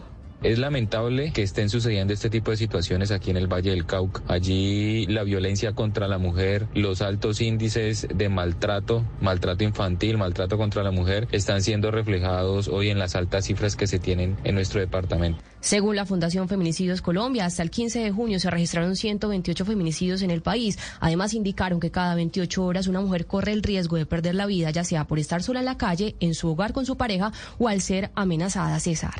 Gracias, Gracias, eh, Lina. Más adelante vamos a volver con usted por los hechos que se están presentando también en Buenaventura. Y capturan y envían a la cárcel a un soldado regular que habría atacado a una mujer y a su hija en el municipio de San Gil, esto en el departamento de Santander, y le causó múltiples heridas con un arma cortopunzante. La mujer tuvo que ser intervenida quirúrgicamente. Boris Tejada.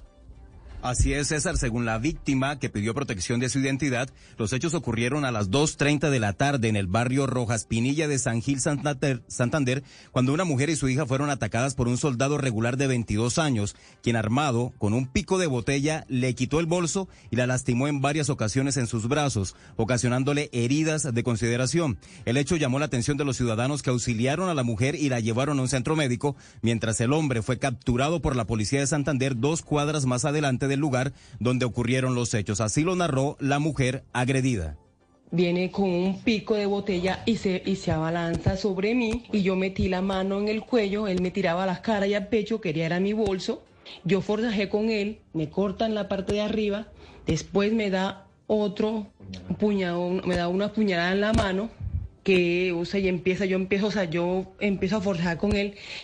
La mujer fue incapacitada y sometida a una cirugía en sus brazos debido a la gravedad de sus lesiones, César, mientras que el hombre, soldado regular, fue capturado y enviado a la cárcel por un juez de control de garantías. Por su parte, la niña menor de edad que iba con la mamá y que por fortuna no terminó herida, eh, asiste a terapias psicológicas después de lo que ocurrió. Terrible esto, Boris. Muchas gracias. 12 del mediodía, cuatro minutos. Tres miembros de una familia fueron asesinados en Soacha, al parecer por no pagar una extorsión. La comunidad le pide a la policía presencia en la zona, pues estarían operando allí bandas criminales. Ana María. César, pues un grupo de delincuentes armados ingresaron a un taller de reparación de llantas y acabaron con la vida de tres personas que se encontraban en el lugar. Al parecer porque una de las víctimas se negó a pagar una extorsión, así que horas más tarde los criminales regresaron y perpetraron el violento ataque. Las autoridades trasladaron a los heridos al Hospital Cardiovascular de Cundinamarca pero dos de ellos llegaron sin signos vitales y el tercero falleció más tarde debido a la gravedad de sus heridas. Según los residentes en la zona, operan bandas criminales que extorsionan a, los comerciantes a cambio de una supuesta protección, exigiendo pagos que varían según las ventas de cada establecimiento. Gracias, Ana María. Y una recompensa de hasta 200 millones de pesos ofrecieron las autoridades en las últimas horas a quien suministre información que ayude con la identificación de los hombres y a través de videos quedaron registrados realizando patrullajes con armas de fuego en varias zonas de Buenaventura. Regreso con usted allí a Cali, Lina Vera. Sí, señor César. En las calles de Buenaventura, el temor, la violencia y las zozobras siguen latentes. Además de los temerarios conflictos entre bandas como los chotas y los espartanos, en las últimas semanas se han viralizado videos por redes sociales que registran las apariciones de otros actores armados. Primero circuló un video de una persona encapuchada que dice pertenecer al cartel de Jalisco, amenazando a varios integrantes de otras bandas. Y ayer en horas de la tarde circularon otros videos en los que aparecen hombres armados y encapuchados que muestran armas de corto y largo alcance y dicen defender al pueblo. ¿Dónde están los de Jalisco? Acá no hay nadie de Jalisco. Acá no hay nadie de Jalisco. ¿Dónde están? Aquí nosotros no estamos viendo ningún Jalisco de mierda. Por eso de Jalisco que solo sirve. Esa basura. Zapa, Diego, lo que te acá es plomo. Plomo. Plomo lo que te acá. ¿Dónde están? Ante esta situación, la Policía Valle anunció que adelantan investigaciones para determinar la veracidad del material audiovisual y además anunciaron que desplegaron hacia el puerto sobre el Pacífico todas las capacidades de prevención junto con la Armada Nacional y la Fiscalía con el fin de dar con la captura de estas personas. Escuchemos al coronel Ever Giovanni Gómez, comandante del Departamento de Policía Valle con el fin de dar con la captura de estas personas. Es de resaltar que el día 26 de junio del presente año, en ese mismo sector se realizaron 10 capturas y la aprehensión de un menor e incautación de 8 armas de fuego, entre ellas dos fusiles, 5 pistolas y un revólver. Igualmente se ofrece una recompensa hasta de 200 millones de pesos a quien suministre información que nos ayude con la identificación y ubicación para dar con la captura de estas personas. Por su parte, el secretario de Gobierno Arlington Agudelo dice que sigue faltando en la zona más pie de fuerza pública, pero que hasta el momento hay patrullajes en la zona. Toda la comunidad de este sector Queremos que sepan que la administración está aquí, que aquí está la fuerza policial, que aquí está el Gaula, que aquí está la segunda brigada de infantería marina y que tenemos toda la disponibilidad para brindarles el apoyo que ellos requieran.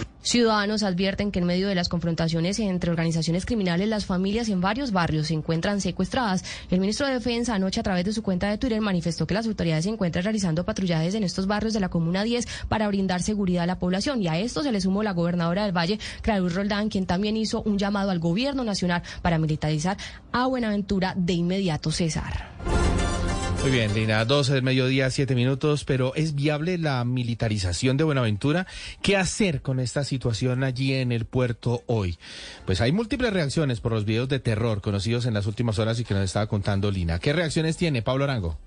César, ¿qué tal? Muy buenas tardes. No paran las reacciones a propósito de este video sembrando terror de estos encapuchados allí en las calles de Buenaventura. Una de las reacciones fuertes es del personero de Buenaventura. Estamos hablando de Edwin James Patiño, que asegura que no es una solución militarizar Buenaventura como lo ha propuesto la gobernadora del Valle del Cauca, Clara Luz Roldán. Escuchemos al personero de Buenaventura.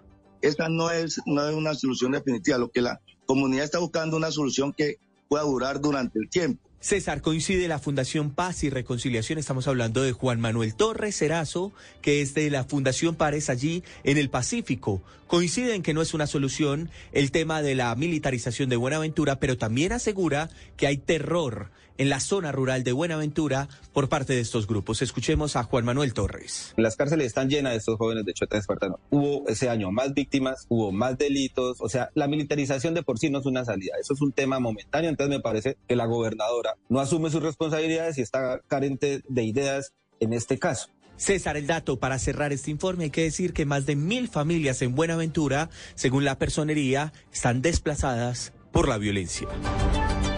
12 del mediodía, 9 minutos, y en el Cauca no cesa la ola violencia. En las últimas horas, tres jóvenes fueron asesinados en el municipio de Corinto, mientras que en Cajibío, un líder social, su hijo y su hermano resultaron heridos tras un ataque armado. El presunto delincuente fue abatido. John Jairo Astudillo, ¿qué dicen las autoridades sobre estos hechos? Así es, nuevamente el departamento del Cauca se convierte en un escenario de los violentos. En las últimas horas, el accionar de las armas de fuego cegaron la vida de tres jóvenes en zona rural del municipio de Corinto, en el norte del departamento del Cauca. Según las primeras versiones entregadas por las autoridades competentes, estas tres personas se movilizaban en un vehículo particular. Posteriormente fueron interceptadas por un grupo armado ilegal, quienes los obligaron a bajar del vehículo y posteriormente los ultimaron con arma de fuego. Entre tanto, en el sector del Carmelo, zona rural del municipio de Cajibío, en el centro del departamento del Cauca, sujetos armados atentaron contra la vida del líder social Eddie González, donde él, su hijo y su hermano resultaron gravemente heridos. Un presunto delincuente fue abatido en medio de este ataque armado. Asimismo, tras el ataque que se registró al vehículo parroquial de Caldono Cauca, el diácono y su acompañante, quienes resultaron heridos, continúan bajo observación médica en un hospital de la ciudad de Popayán. El silencio de las autoridades competentes ante estos hechos de violencia genera un amplio panorama de incertidumbre para toda la comunidad caucana atemorizada por el recrudecimiento del conflicto armado. Gracias, John. 12 del mediodía, 10 minutos, y las autoridades investigan cuál explosivo fue usado para atacar la dirección de tránsito de Villa del Rosario y también investigan, esto es en norte de Santander, quiénes serían los autores de este ataque. Juliet Cano. En estos momentos en la dirección de tránsito del municipio de Villa del Rosario, personas y funcionarios siguen recogiendo los escombros, vidrios rotos, escritorios destruidos tras la fuerte detonación eh, que se registró en las últimas horas en este punto del municipio de Villa del Rosario. Las autoridades investigan quiénes serían los responsables de haber atacado a la Secretaría de Tránsito de este municipio. Coronel Carlos García, comandante de la Policía Metropolitana de Cúcuta. Nuestros técnicos se encuentran realizando la inspección al lugar de los hechos para establecer el tipo de explosivo y la cantidad. Respecto a las hipótesis, en ese momento se encuentran nuestros investigadores y hombres de inteligencia estableciendo qué pudo haber sucedido. Las autoridades continúan analizando videos de cámaras de seguridad para hallar a los responsables de este ataque a la Secretaría de Tránsito de Villa del Rosario. Gracias, Juliet. 12 del mediodía, 11 minutos. Y en las últimas tres semanas se registraron cuatro secuestros express. Por eh, esos secuestros estaban pidiendo para su liberación 200 millones de pesos. Luego, más de una decena de atracos masivos en la única vía, si se le puede llamar vía, porque es una trocha que comunica a los municipios de Barbacoas y Magui Payán, esto en el departamento de Nariño. Esta es la trocha más peligrosa que existe en el suroccidente del país. Y allí estuvo Winston Viracachá. En el transcurso de este mes llevamos cuatro secuestros en el tramo que corresponde a Barbacoa. Quien habla es el alcalde del municipio de Magui, Payán, en Nariño, Alejandro Quiñones, que exigió de las autoridades más seguridad para su comunidad, porque de algo sí está seguro. Con la frase, presidente, la paz total pero la paz total no está llegando a Magui. Aquí está llegando el secuestro, la violencia. De este miedo no escapan ni los representantes de la Iglesia Católica. Y creo que se está activando en la carretera lo de los secuestros y también lo de los atracos. Entonces eso produce temor y también daña la, la vida de nuestro municipio. Los habitantes y comerciantes de Maguipayán aseguran que están acorralados y que ya no aguantan más y que transitar esta trocha se ha convertido para ellos en un verdadero desafío a la muerte. Las 12 del mediodía y 13 minutos y vamos a hablar ahora del plan retorno, del plan retorno de este final de puente, hoy lunes 3 de julio. Y vamos precisamente a la vía a la mesa que está allí Nicole Buitrago con el reporte de movilidad en el departamento de Cundinamarca. Nicole, muy buenas tardes. Eh, ¿Cómo avanza este plan retorno por la calle 13? ¿Se han reportado accidentes?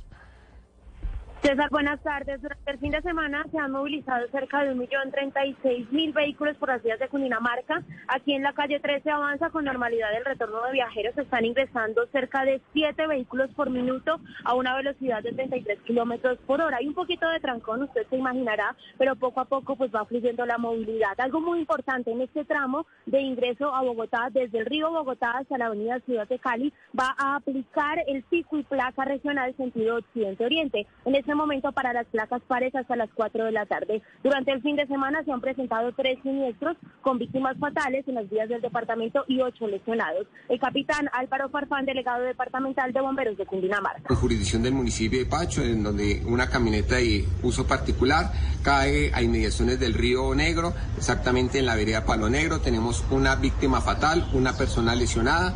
El segundo de ellos se presenta en jurisdicción de la vía que comunica el municipio de Tocaima con Apulo exactamente en la vereda Naveta, donde tenemos dos víctimas fatales. Hay que decir que en esta vía a la mesa desde las 11 de la mañana y hasta las 10 de la noche estará activo el reversible desde el sector de Apulo hasta Balsitas. Llueve a esta hora en la calle 3, eso podría dificultar la movilidad, pero por ahora están ingresando los vehículos normalmente. Gracias, eh, Nicole. Kenneth, ¿cómo está avanzando en este momento la movilidad entonces en este corredor vial?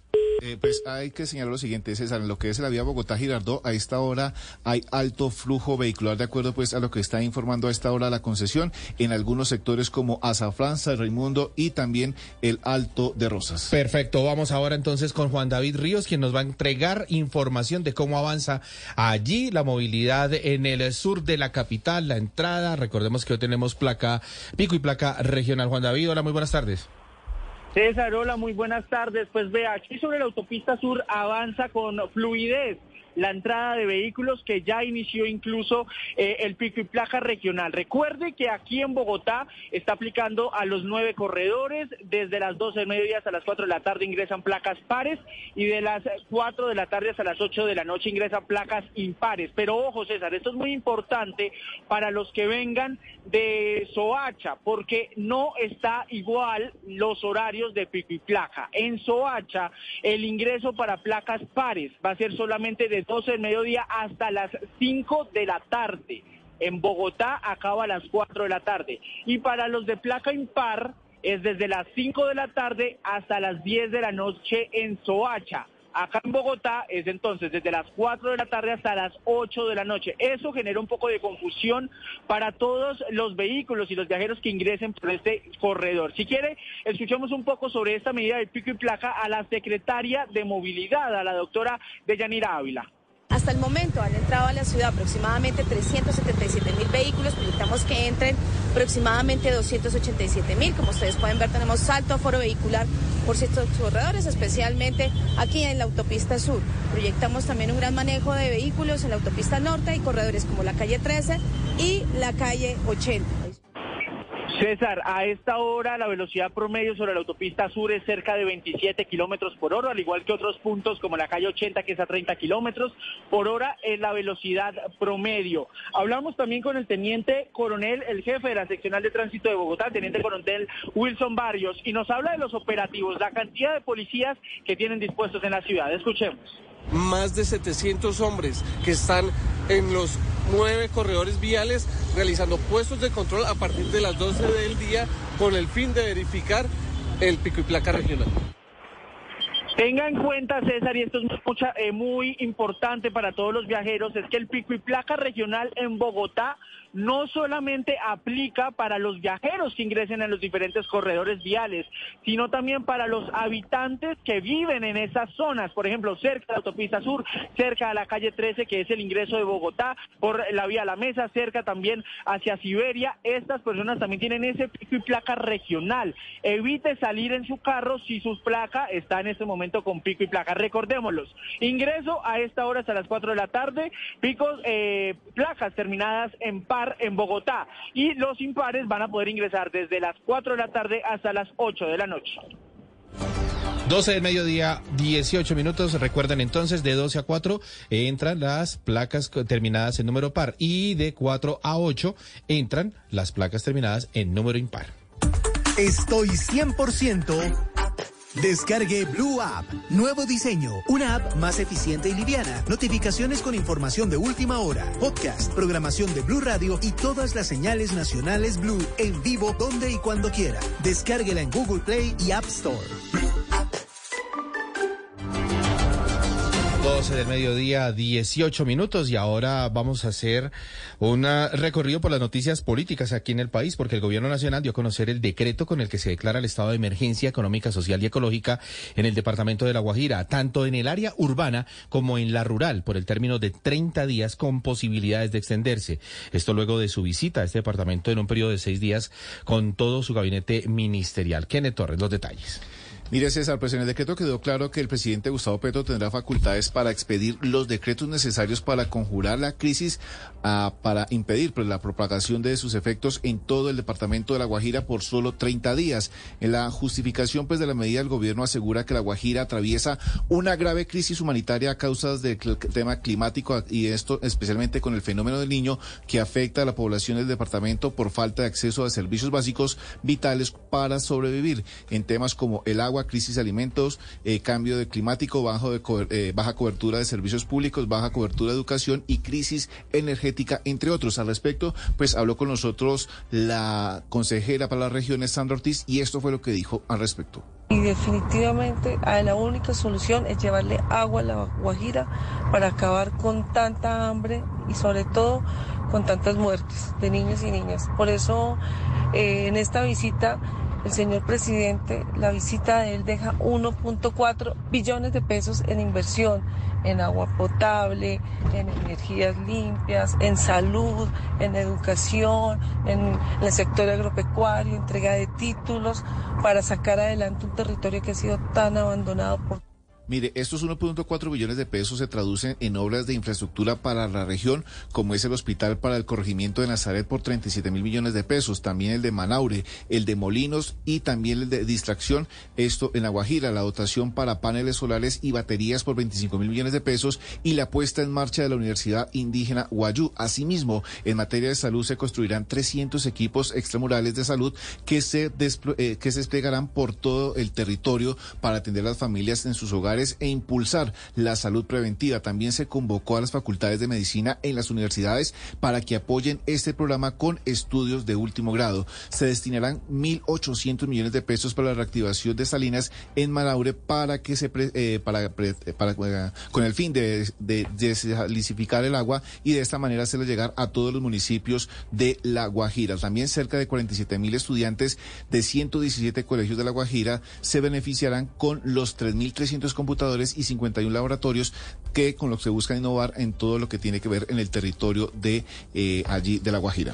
Eh, Kenneth, también el expresidente de la República Álvaro Uribe se pronunció por el escándalo del ex candidato presidencial Oscar Iván Zuluaga. Él aspiró a la presidencia en el 2014. Calificó el hecho como una tragedia y aseguró que nunca estuvo de acuerdo en que ingresara al Centro Democrático. Mire, César, el expresidente Álvaro Uribe se refirió pues desde su cuenta de Twitter al escándalo que por estos días acude a Oscar Iván Zuluaga por los eh, audios en los que el ex candidato presidencial habla del ingreso de dineros de Odebrecht en su campaña del año 2014. El líder natural pues, del Centro Democrático señaló en su primer trino que el caso de Zuluaga es una tragedia y se refirió también al expresidente Juan Manuel Santos dijo lo siguiente, elegimos a Santos y terminó con FAR, sobornos de Mermelada y Odebrecht. La tragedia del caso de Oscar Iván Zuluaga, eh, congresistas del de congresistas con delitos de dinero de, entregados por el gobierno Duque, pues es lo que dice en un primer trino, en segundo trino que fue mucho más extenso, el mandatario fue claro en señalar que siempre pidió eh, explicaciones por este escándalo que se destapó después de las elecciones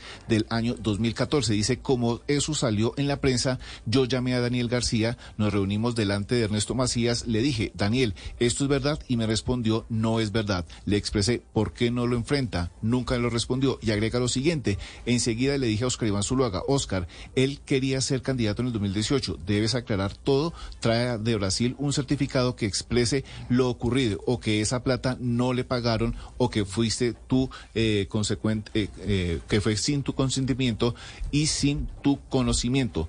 No lo trajo, sin embargo, mandó una carta para entregar en el proceso del partido y hubo una polémica muy grave porque yo dije que no todo fue público, con cruce de cartas y demás. También pues, recordemos que en las últimas horas el expresidente se había pronunciado al respecto y definía esto como una profunda tristeza lo que venía ocurriendo.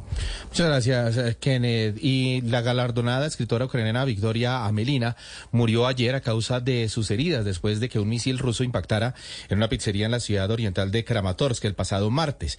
Amelina, recordemos, estaba cenando con una delegación de periodistas y escritores colombianos eh, como Catalina Gómez, Héctor Abad Fasgelince y el excomisionado de Paz Sergio Jaramillo, entre otros, cuando cayó el misil. La embajada rusa aquí en Colombia intentó justificar eh, el ataque. Luego vino una nota por parte de la Cancillería colombiana. También el presidente Gustavo Petro se pronunció con respecto a esto. Pero hoy la Cancillería colombiana, a través de un comunicado, da un duro, eh, un duro pronunciamiento contra el gobierno ruso. Califica de absurdo, intolerable, condenable. Es una brutalidad y son unos hechos despiadados los cometidos allí en la invasión de Rusia a Ucrania. Y leo lo que dice el comunicado. Dice, la muerte de Victoria Amelina, ciudadana ucraniana, a causa de las graves heridas infligidas por el absurdo bombardeo ruso a civiles en la ciudad de Kramatorsk, producto de la intolerancia intolerable y condenable guerra ruso-ucraniana que vino a afectar igualmente a sus amigos y compatriotas nuestros, Sergio Jaramillo, a eh, Caro, Héctor Abad Faciolince y Catalina Gómez Ángel, es la más clara demostración de la brutalidad propia de hechos despiadados jamás justificables. En su momento Colombia hizo llegar al gobierno ruso su más enérgica condena.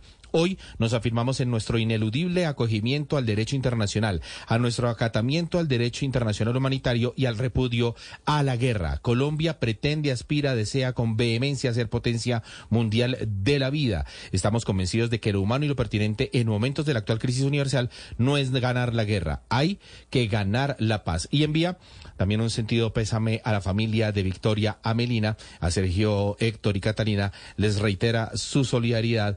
Firma entonces esta declaración, este comunicado de la Cancillería colombiana Álvaro Leiva Durán, ministro de Relaciones Exteriores. Las 12 del mediodía, 25 minutos, y ahora nos vamos para Oriente Medio porque Israel lanzó una operación militar a gran escala por tierra-aire en Jenin contra objetivos terroristas. Vamos a Jerusalén con Pedro Armengu de la Alianza Informativa Latinoamericana.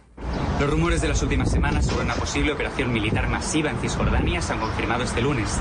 El ejército israelí ha lanzado esta madrugada un ataque por tierra y aire en Jenin que podría durar días y que ya ha dejado al menos ocho palestinos muertos y una, una treintena de heridos. Entre otros objetivos, Israel ha bombardeado un supuesto centro de mando de las brigadas de Jenin, una de las milicias más activas en la ciudad. Se trata de una acción inédita en 20 años en Cisjordania que llega después de otra importante incursión militar en Jenin hace dos semanas en la que murieron siete palestinos y más de 100 resultaron heridos, además de un atentado al día siguiente en el que murieron cuatro judíos y de una escalada de la violencia que llevó a que cientos de colonos atacaran diversas poblaciones palestinas en Cisjordania. En los últimos años, la ciudad de Jenin y su campo de refugiados se han convertido en un símbolo y foco de la resistencia armada palestina. Según datos del ejército, unos 50 ataques terroristas este 2023 fueron perpetrados por palestinos del área de Jenin y unos 19 presuntos eh, terroristas huyeron a la ciudad después de realizar ataques. El gobierno israelí ha informado que el objetivo de la operación es acabar con el rol de Jenin como una ciudad santuario para el terrorismo y ha avisado que la incursión durará tanto como sea necesario. También ha indicado que podría ampliar las acciones militares a otras ciudades del norte de Cisjordania. 12.27 y Francia vivió su sexta noche de desórdenes y vandalismo. Vamos a París con Leticia Fuentes de la Alianza Informativa Latinoamericana. Sí, sexta noche desde que empezaron los disturbios, mucho más calmada, con 157 detenidos, muchos menos que, por ejemplo, el pasado viernes, que hubo en tan solo una noche 1.300 detenidos. Y todo gracias, en parte, a las madres de las barriadas, porque ayer organizaban una marcha para pedir el fin de la violencia y sensibilizar a los jóvenes del barrio. También lo hacía la abuela de Nael, quien afirmaba que la familia rechaza por completo la violencia que está viviendo Francia. A pesar de eso, hoy todas las plazas de los ayuntamientos se han llenado de gente para condenar eso, la violencia contra ayuntamientos y alcaldes. También Macron hoy ha recibido al presidente de la Asamblea Nacional y del Senado para valorar la situación y ha afirmado que estas revueltas de las barriadas no son eso, sino que delincuencia, porque los principales afectados de esa violencia son los vecinos de las barriadas. También el Ministerio del Interior ha afirmado que el dispositivo policial variará, evolucionará en base a cómo evolucione el conflicto. Mañana Macron recibirá en el Elíseo a los más de 200 alcaldes afectados por esa violencia para reflexionar y valorar sobre lo que ha pasado estos días. Leticia Fuentes, París, Francia, para la Alianza Informativa Latinoamericana. Gracias, Leticia. 12 de mediodía, 28 minutos. Hasta aquí las noticias del mediodía de en Blue Radio. Seguimos con Noticias Caracol. Here's to feeling that we belong and feeling part of something bigger. Here's to being there for each other and finding friends who become family. Here's to the talkers, the listeners, and the cooks. Absolutely the cooks. Here's to the ones we can't imagine not knowing. And here's to all the wonderful and powerful things that happen when we come together. Here's to us, all of us. To learn more, visit mychinet.com. Caracol Televisión para escuchar las noticias de Colombia y el mundo. Emisión del mediodía.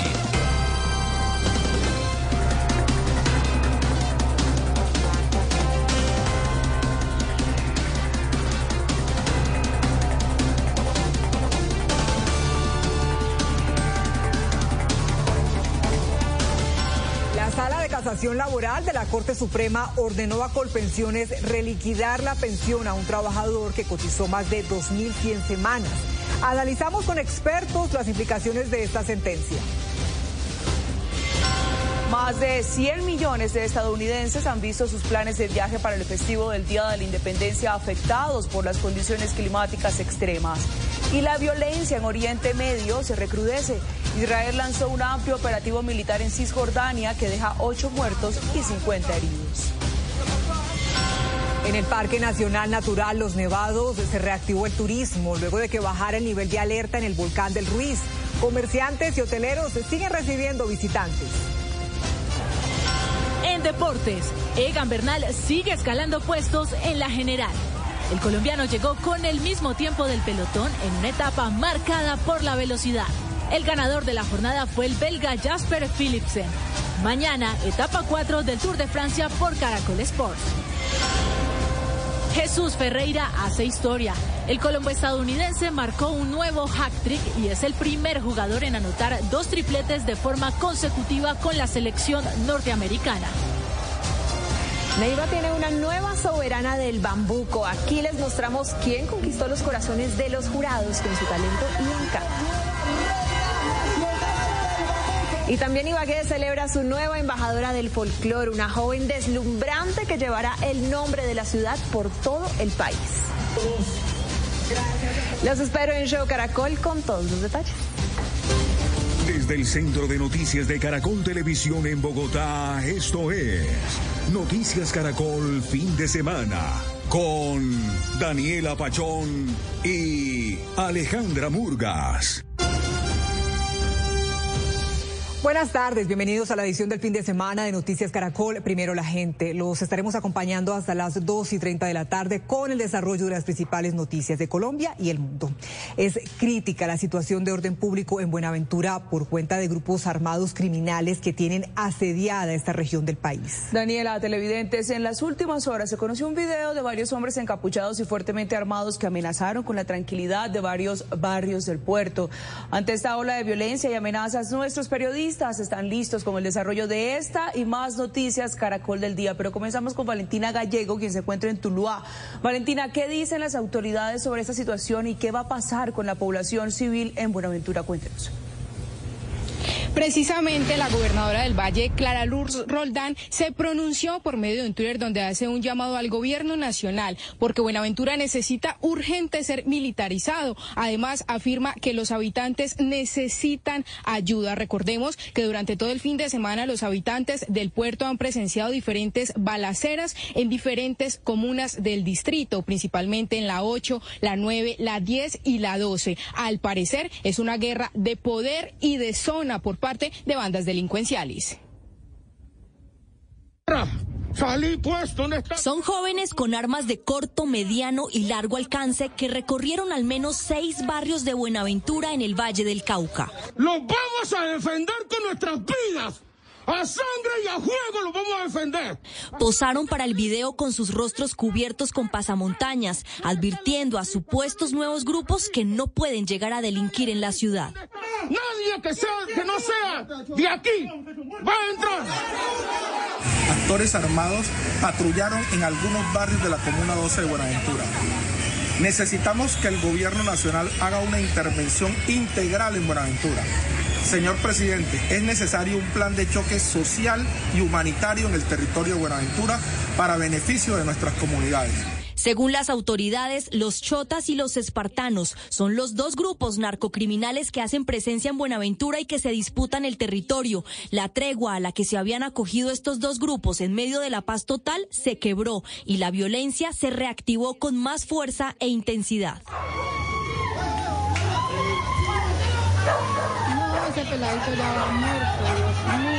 Así hemos recibido múltiples llamadas de la comunidad que está viviendo un ambiente de zozobra, incertidumbre, miedo e intranquilidad. Y están solicitando la presencia de la fuerza pública en estos sectores. Hemos evidenciado cómo estos actores que operan al margen de la ley muestran su poderío a través de armamentos. Ante la violencia, ciudadanos han advertido a las autoridades que se ha creado un pacto de silencio por temor a ser asesinados. Y esperamos que los ciudadanos no sigamos con esa con esa práctica de interferir el trabajo de la fuerza pública. Por el contrario, lo que hay es que hay que colaborar. La personería respalda la propuesta de militarizar Buenaventura, pero piden medidas definitivas para cesar las confrontaciones entre bandas criminales que tienen azotado y sumido el puerto en una cruda violencia. Esa intervención militar que propone la gobernadora, sí, por el momento le daría un poco de tranquilidad a la comunidad, pero en definitiva esa no va a ser una solución. Lo que estamos buscando es una solución que se prolongue durante el tiempo. Es más fácil para estos jóvenes conseguir trabajo en estos, en estas bandas, en estos grupos, que conseguir una fuente de empleo o un, ingreso. Eso es lo que se necesita para darle una oportunidad laboral. En las últimas horas ha habido reuniones extraordinarias de seguridad para definir medidas que contrarresten la guerra urbana, que se concentra en las comunas 7, 8 y 12 de Buenaventura. Precisamente en este tuit frente a esta crítica eh, situación, la gobernadora Clara Luz dice, Buenaventura necesita que el ejército llegue, ocupe todo el territorio, proteja a la comunidad y en mayúscula finaliza diciendo y se quede. Pues a esta hora las autoridades están realizando patrullajes para prevenir estos hechos violentos en el distrito de Buenaventura. Pero también, Valentina, ante esta emergencia social en Buenaventura, desde esta madrugada autoridades activaron un plan de seguridad en las calles. Estefany Valencia, cuéntenos qué otras medidas se tomaron. Daniela, pues anunciaron una recompensa de hasta 200 millones de pesos a quien brinde información que permita capturar a estos delincuentes. También revelaron un cartel en el que se alcanzan a identificar parte de los rostros de los integrantes y de los responsables de estas intimidaciones. Las autoridades desplegaron a las fuerzas especiales de la policía, al Gaula, a la Armada Nacional, quienes desde esta mañana activaron todos los patrullajes en las calles. Son más de 250 hombres quienes se encuentran en vías principales de Buenaventura, también en las comunas, haciendo labores de control y también de prevención. También se tomaron los barrios, han llegado hasta allá haciendo perifoneo, no solamente ofreciendo la recompensa, sino también invitando a la ciudadanía a identificar y a denunciar a estos grupos armados bajo absoluta reserva. El Ministerio de Defensa, a través de la cuenta de Twitter, dice que ya se activó una estrategia conjunta con la Fiscalía General de la Nación y con la Gobernación del Valle para garantizar la seguridad de las comunidades. A través de unos videos que circulan en redes sociales, en los cuales se observa un grupo de personas portando armas de fuego, intimidando a la población civil. El Comando Departamento de Policía de Valle se encuentra desplegando todas sus capacidades de prevención, de inteligencia y policía judicial, articuladas con la Armada Nacional, la Fiscalía General de la Nación y las autoridades político-administrativas en el municipio de Buenaventura, con el fin de dar con la captura de estas personas.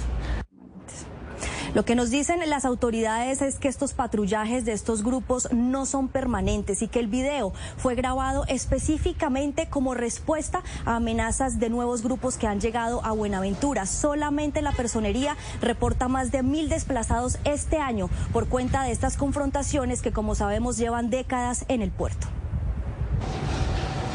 A esta hora de la tarde nos conectamos con Arlington Agudelo, secretario de Gobierno de Buenaventura. Secretario, buenas tardes y bienvenido a Noticias Caracol. Hablemos sobre ese video que se conoce en las últimas horas en las que se ven jóvenes fuertemente armados. ¿De qué se sabe? ¿Qué se conoce de esto?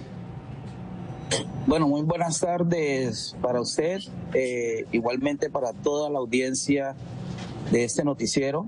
Eh, efectivamente, el día de ayer empezó a circular un video en Buenaventura en donde aparece un grupo de jóvenes presuntamente en un sector de la comuna 12 de Buenaventura, conocido como la vecindad, autoproclamándose como Jalisco o Nuevo Jalisco.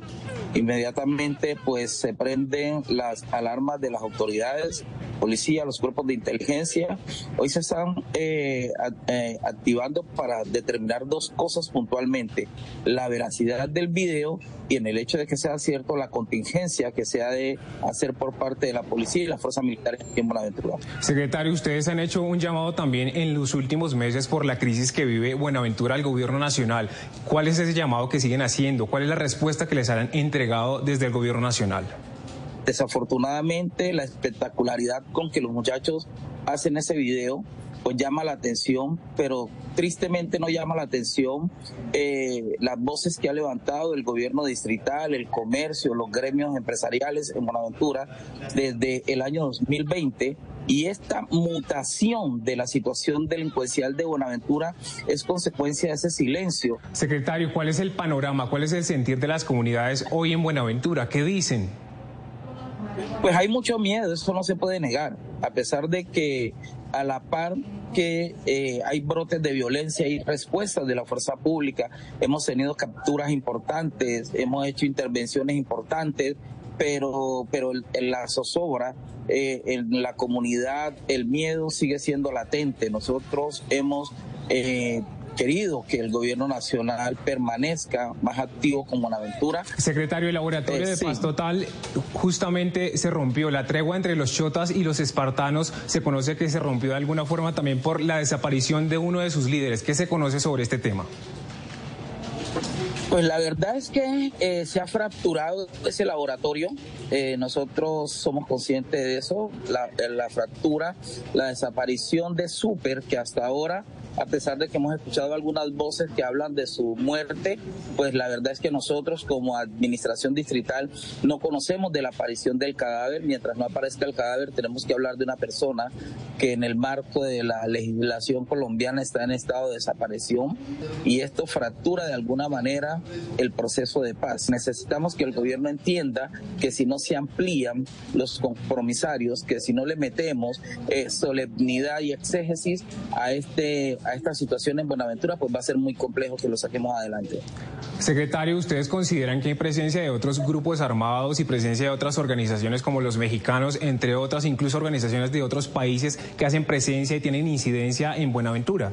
Tiene eh, presencia efectiva el ELN, tiene presencia efectiva la Jaime Martínez, tiene presencia efectiva una disidencia de las AGC, tiene presencia efectiva la nueva Marquetalia, y entonces son grupos que no nacen en Buenaventura, pero que llegan a Buenaventura. Nosotros no podemos hoy sencillamente desde la administración decir que no existen otros grupos cuando sabemos que la zona rural de Buenaventura está hoy permeada, contaminada con grupos delincuenciales organizados residuales que entre ellos pueden hacer alianzas, pueden hacer componendas que permiten llegadas de grupos que, si bien es cierto, no tienen origen en Colombia, tienen intereses en Colombia y los intereses lastimosamente son ilegales. Secretario, pues gracias por estar en Noticias Caracol y por contarnos este panorama que se vive en el puerto de Buenaventura. a ustedes porque cada noticia de Buenaventura que ustedes publiquen, en el sentido que sea, hace que el gobierno nacional mire a Buenaventura. Hay cosas muy hermosas que mostrar en Buenaventura. Desafortunadamente, a veces no corresponden al interés del país nacional, pero el hecho de que estas cosas que nos están pasando y que afectan a nuestra comunidad sean mostradas por ustedes a nivel nacional hace que también los ojos del país miren hacia Buenaventura. Muchas gracias a ustedes. Muchas gracias. De otro lado, Juan Manuel Torres Erazo de la Fundación Paz y Reconciliación, una de las personas que más sabe del conflicto en el Pacífico, explicó en Caracol ahora quiénes son estos encapuchados y dijo que la militarización de Buenaventura no es una solución. ¿Qué hay que decir de quién se trata este grupo delincuencial? Los grupos evolucionan, hay una dinámica. En estos más de dos años de guerra ha habido eh, dinámica interna, confrontaciones, reconfiguraciones, así como ataques a los barrios que domina una u otra agrupación. Esto terminó tocando a este grupo que le llaman los chiquillos. Eh, ellos mismos se reconocen como los chiquillos. Si ustedes ven los videos, hay unas pintas atrás.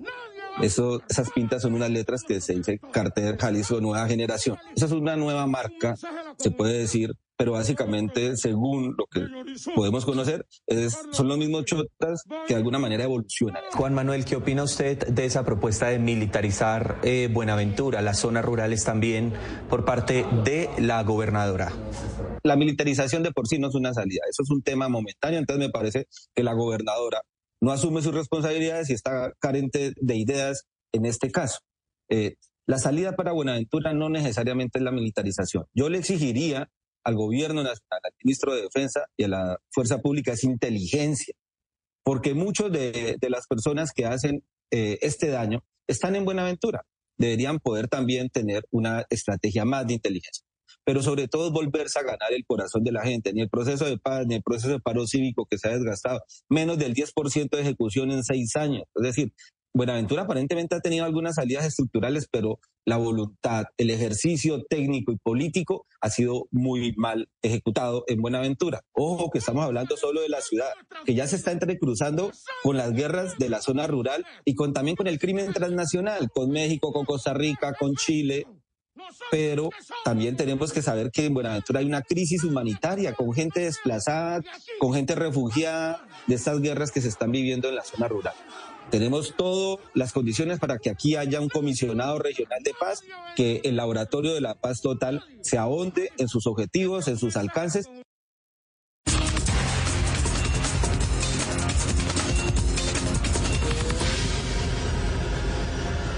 Buenaventura está en una crisis de seguridad porque la tregua a la que se acogieron en el segundo periodo del 2022 los dos grupos narcocriminales predominantes, Shotas y Espartanos, se quebró. El negocio de la droga generó desconfianza. La siguiente es la crónica de Marcela Pulido, quien estuvo en la zona. Ese es el ombligo de la guerra urbana en Buenaventura, la Comuna 7, la zona roja donde se enfrentan dos bandas narcocriminales dominantes, un lugar donde está prohibido entrar. Fueron cinco meses de tregua pactada que arrancó el 18 de septiembre de 2022. Los colombianos vimos a los representantes de las bandas, chotas y espartanos, sentados en la misma mesa con el obispo de Buenaventura. Llegamos a la conclusión que Buenaventura ya no aguantaba más y que era de urgencia terminar lo que eran las fronteras invisibles y terminar con los homicidios. De inmediato se abrieron las fronteras invisibles de la Comuna 7, 8 y 12, tres de las más violentas en la isla continental de las 12 comunas que tiene el distrito de Buenaventura. En el marco de la paz total del gobierno de Gustavo Petro y Francia Márquez, ha abierto una puerta de optimismo para que los líderes de estas bandas encuentren una ventana para sus posibilidades y un una esperanza. Los bonaverenses comenzaron a creer en el experimento del laboratorio de paz del gobierno Petro. Para una población agobiada por la guerra y la pobreza extrema, una paradoja en el puerto del Pacífico que produce millones de dólares y que contrasta con las economías ilegales que rondan la ciudad. La fragilidad de lo pactado tan solo fue un canto de sirenas en un mar turbio de una guerra sucia que golpeó con fuerza sobre sus vidas. En la zona rural se ha activado nuevamente el desplazamiento en el río Yurumanguín, Raposo, Mallorquín, eh, la zona sur de Buenaventura y seguimos nosotros diciendo que es importante hablar sobre la paz total. Aquí está la cueva de Rolando, en el barrio San Francisco, una de las fronteras de mayor peligro. A un lado dominan los espartanos, al otro los chotas. En las noches, los jóvenes armados hasta los dientes se desafían a muerte dejando las calles manchadas con su sangre. Son la prolongación de una juventud sin futuro. La mayoría de las casas están vacías. Las familias se desplazaron a otros barrios. Aquí aún quedan algunos vecinos que se cuentan con los dedos de las manos. Sufren el confinamiento. En la misma Comuna 7, en el barrio Juan 23, está el otro punto caliente de frontera invisible. Su nombre lo dice todo. Lo llaman el Caguán. Aquí no entra nadie. Es un campo de batalla abierto sin Dios y sin ley. A prudente distancia se ven los patrullajes de la policía en rondas periféricas. Se están disputando el control de esteros como este, el San Antonio, sobre el barrio Juan 23, por el control de las economías ilícitas. El botín en disputa es el control de las rutas acuáticas para sacar las toneladas de droga con destinos a Centroamérica, preferiblemente Panamá y México. Todo se mueve por estos codiciados esteros que dan al mar Pacífico. Y desbaratamos los tuyos, perra. Una violencia que remonta su génesis a 20 años. La primera de estas bandas urbanas fue la empresa. Se formó como una autodefensa de los comerciantes que no querían seguir pagando la extorsión a los grupos paramilitares que dominaban tanto la zona urbana como la rural de Buenaventura. Hoy la empresa es una banda residual, cuenta con 100 hombres, su dominio se instaló en la Comuna 12 y se mantiene con diferentes franquicias del crimen. Los Chiquillos es una de sus facciones más activas, ya entró en la confrontación entre las bandas. La local se conformó en el 2017 para sacar del juego criminal a la empresa. Sus miembros son herederos de los surabeños y exdisidentes de la FARC. La local generó masacres, secuestros, extorsiones y asesinatos de líderes sociales. En el 2019, su cúpula se fracturó en dos facciones enemigas entre sí, los chotas y los espartanos. Mero chota hasta que nos maten. Los chotas, con más de 800 jóvenes armados, su dominio está establecido tanto en las comunas continentales como en las zonas rurales. Andamos jugando toda Esparta hasta la caja. Los espartanos son unos 900 jóvenes armados, ejercen control territorial en el área continental y cobran extorsiones en la zona portuaria de la isla donde está el comercio. La ruptura de la tregua tuvo nombre y crimen cometido. Uno de los delegados de la mesa de diálogos, alias Super, vocero de los Chotas y alias Burro, fueron desaparecidos. Fue cuando el rompimiento de la tregua tocó fondo y el presidente Petro intervino en la instalación del puesto de mando unificado por la vida, enviándole un mensaje directo a las bandas. A los chocas y a los espartanos, les digo, no se maten, que pendejado un negro matando a otro negro, un joven negro matando a otro joven negro. En Buenaventura todos los conocen por sus alias y conocen sus historias. Hicimos el ejercicio de reconocimiento con el comandante de la policía de Buenaventura, Andrés Correa. El organigrama va así. Jorge Isaac Campas, alias Mapaya, cabecilla de los espartanos, hoy con orden de captura. Él está en este momento sentado en la mesa de negociación de paz. Lo que tenemos de información es que precisamente esta persona está participando de esa mesa. Diego Fernando Bustamante, alias Diego Optra, cabecilla de la banda Los Chotas, capturado en el 2019 y puesto en libertad bajo el recurso de habeas corpus. Él se encuentra libre en estos momentos. ¿Y también tiene una silla en la mesa de negociación de paz? Tenemos entendido que está participando en esa negociación. Robert Daniel Quintana, alias Robert, máximo cabecilla de la banda La Empresa, capturado en el 2017 en una operación especial, hoy goza de libertad. ¿Hay alguno de ellos también intentando o está dentro de la mesa de negociación que usted... Sí, lo ha manifestado el alto comisionado de paz en una comunicación pública representando un grupo que se denomina Los Chiquillos. Con estos actores del crimen facturando y comandando ejércitos juveniles en una confrontación armada a sangre y fuego, ¿cómo entender que es posible pactar un acuerdo de paz en una Buenaventura permeada por el narcotráfico? Sé de su optimismo y sé de su bandera de negociación de una paz total. Pero ¿en qué punto exacto estamos? Estamos ahora pasando a una etapa distinta. Nosotros hemos venido negociando con los delegados de las cabecillas de los grupos. La segunda etapa ya es con las cabezas directamente. Y vamos a decirles sinceramente, ustedes están comprometidos con la paz de Buenaventura o no. Y eso lo vamos a decir, lo estamos haciendo con las cabezas, o sea, los que mandan, los que tienen la voz. ¿A quiénes vamos a ver sentados en la mesa? Esperamos que primero se apruebe la ley de sometimiento. sometimiento. Para ver a quiénes, porque, monseñor. Porque sin eso no podemos nosotros invitar a las cabezas de los grandes grupos. ¿Qué serían quiénes?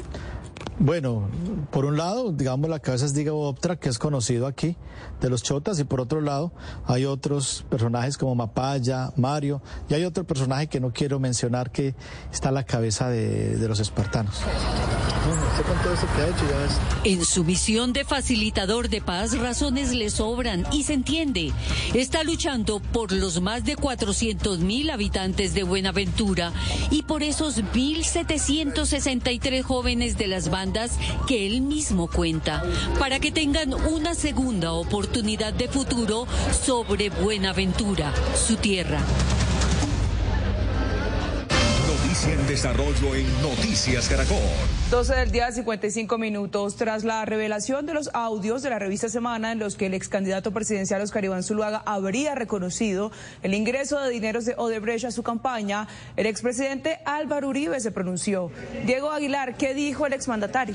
Alejandra, pues según Álvaro Uribe, Daniel García Arizabaleta en una reunión le negó haber recibido dineros de Odebrecht para la campaña presidencial en el 2014 y le pidió también a Oscar Iván Zuluaga aclararlo, pero eso nunca ocurrió. En uno de los apartes de estos trinos, el expresidente indica, ellos dijeron que fueron a Brasil, consultaron y manifestaron a Daniel García que estaba todo listo. Como eso salió en la prensa, yo llamé a Daniel García, nos reunimos delante de Ernesto Macías y le dije, Daniel, ¿esto es verdad? Y me respondió, no es verdad. Le expresé por qué no enfrentar precisamente esto nunca lo enfrentó. De igual manera, en otro de los apartes indica el expresidente Uribe en el trino. Le dije, Óscar Iván Zuluaga, él quería ser candidato en el 2018, debes aclarar todo. Tráete de Brasil un certificado que exprese lo ocurrido, o que esa plata no la pagaron, o que fuiste sin su, sin su consentimiento o bajo tu consentimiento. No lo trajo. Sin embargo, mandó una carta para entrar en el proceso del partido y hubo una polémica muy grande porque yo dije que no. Todo fue público con cruce de cartas con Óscar Iván Zuluaga. A propósito de este escándalo, abogados y expertos aseguran que estos audios podrían ser válidos como prueba en este importante proceso. En el siguiente informe les contamos estos detalles.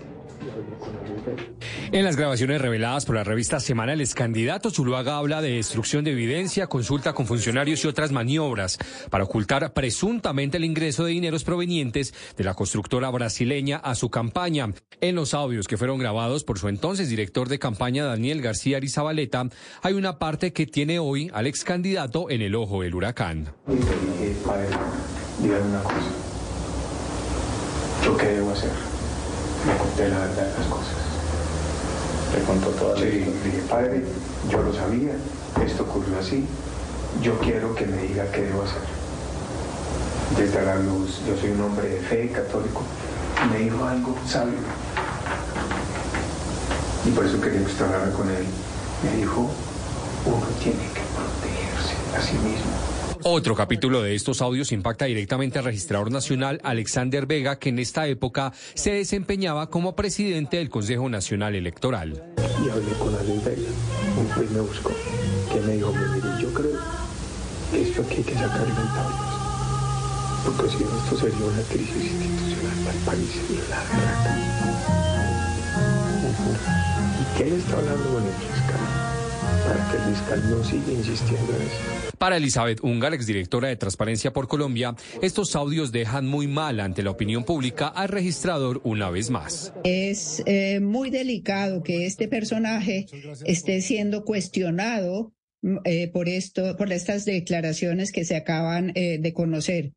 desafortunadamente, el, el registrador ha estado involucrado en diferentes eh, escándalos. Eh, no sé si usted recuerda que eh, cuando, mm, decir, los contratos que hizo el, registrador antes de las elecciones presidenciales fueron muy cuestionados. Pero estos audios podrían ser válidos como prueba en el proceso. Esto lo responde el abogado penalista Ricardo Burgos. Son muy válidos, además ya se filtraron a los medios y el fiscal dirá que los obtuvo, además de la persona que va a dar el testimonio en contra de Oscar Iván, que es Daniel García Arizabaleta, podrá decir que la validez también pretende que los extrae de medios de amplia divulgación. Es decir, la legalidad seguramente va a estar eh, muy bien dada para poder ingresarlos a un juicio. Aunque aún se desconoce una fecha de imputación de cargos, el ex candidato presidencial Oscar Iván Zuluaga, este sería señalado por la Fiscalía por los delitos de falsedad en documento privado, fraude procesal y enriquecimiento ilícito. Por su parte, su hijo David Zuluaga también es investigado por fraude procesal. Cabe señalar que en medio de las conversaciones, Iván Zuluaga le asegura a Irizabaleta que si todo se descubre, él está dispuesto a responder ante la justicia, esto con el fin de proteger principalmente a su hijo David Zuluaga. Gracias, Diego. Una de la tarde. En el Cauca no para la violencia. En las últimas horas, tres jóvenes fueron asesinados en Corinto, mientras que en Cajibío, un líder social, su hijo y su hermano resultaron heridos en un ataque armado. John Jairo Astudillo, ¿qué dicen las autoridades sobre estos hechos?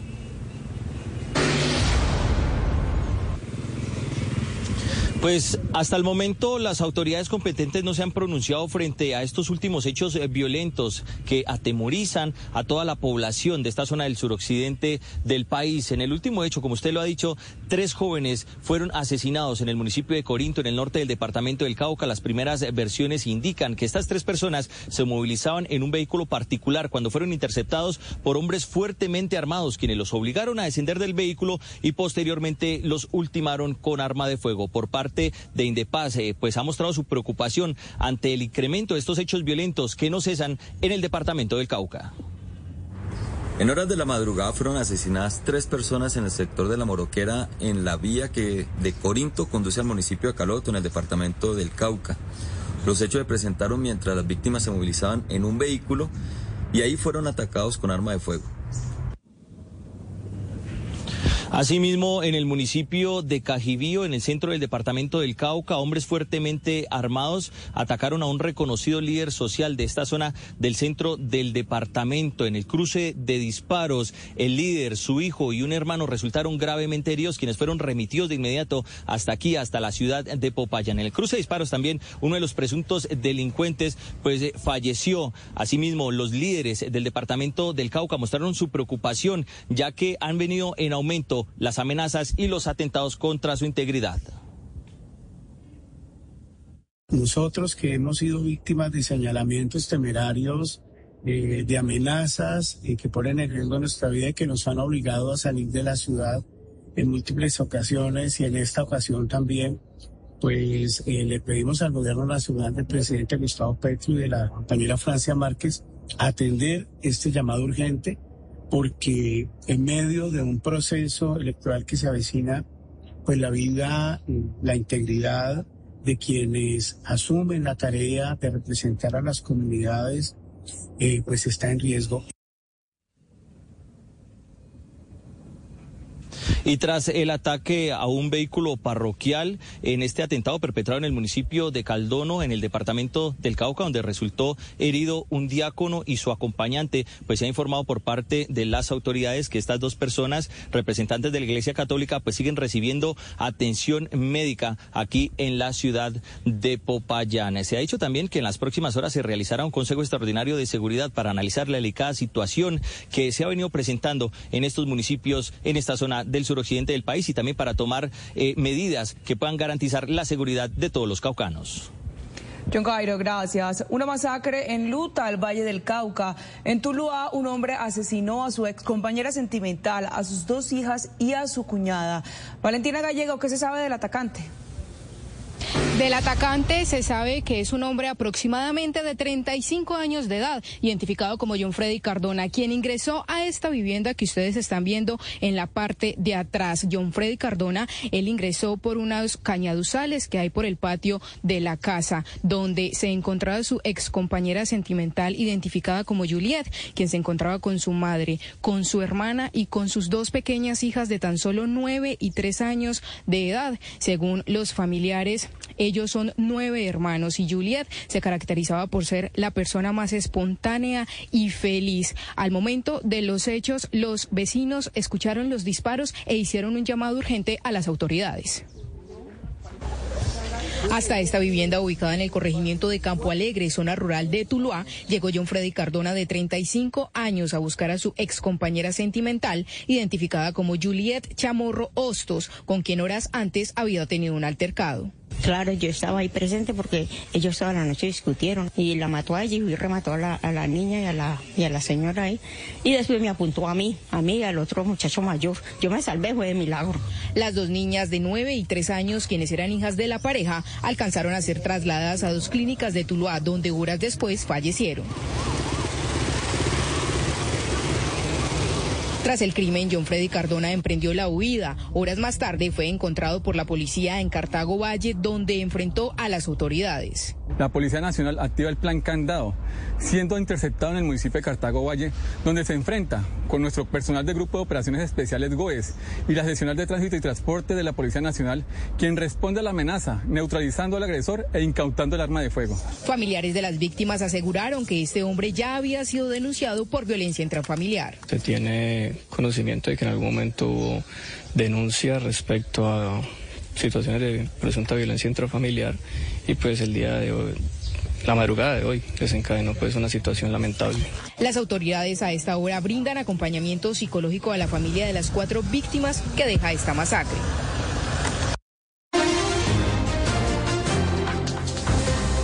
A esta hora siguen llegando los tributos para la escritora y documentalista de guerra ucraniana Victoria Amelina, que falleció tras el ataque ruso contra un restaurante en la ciudad de Kramatorsk. El Ministerio de Cultura de Ucrania resaltó sus contribuciones a la literatura de ese país. Son cada vez más las voces que se suman a las expresiones de luto tras la muerte de Victoria Amelina. El Ministerio de Cultura de Ucrania destacó el legado de la escritora ucraniana, incluyendo la creación del Festival de Literatura de New York, una localidad en la región de Donetsk que lleva el mismo nombre de la Gran Manzana.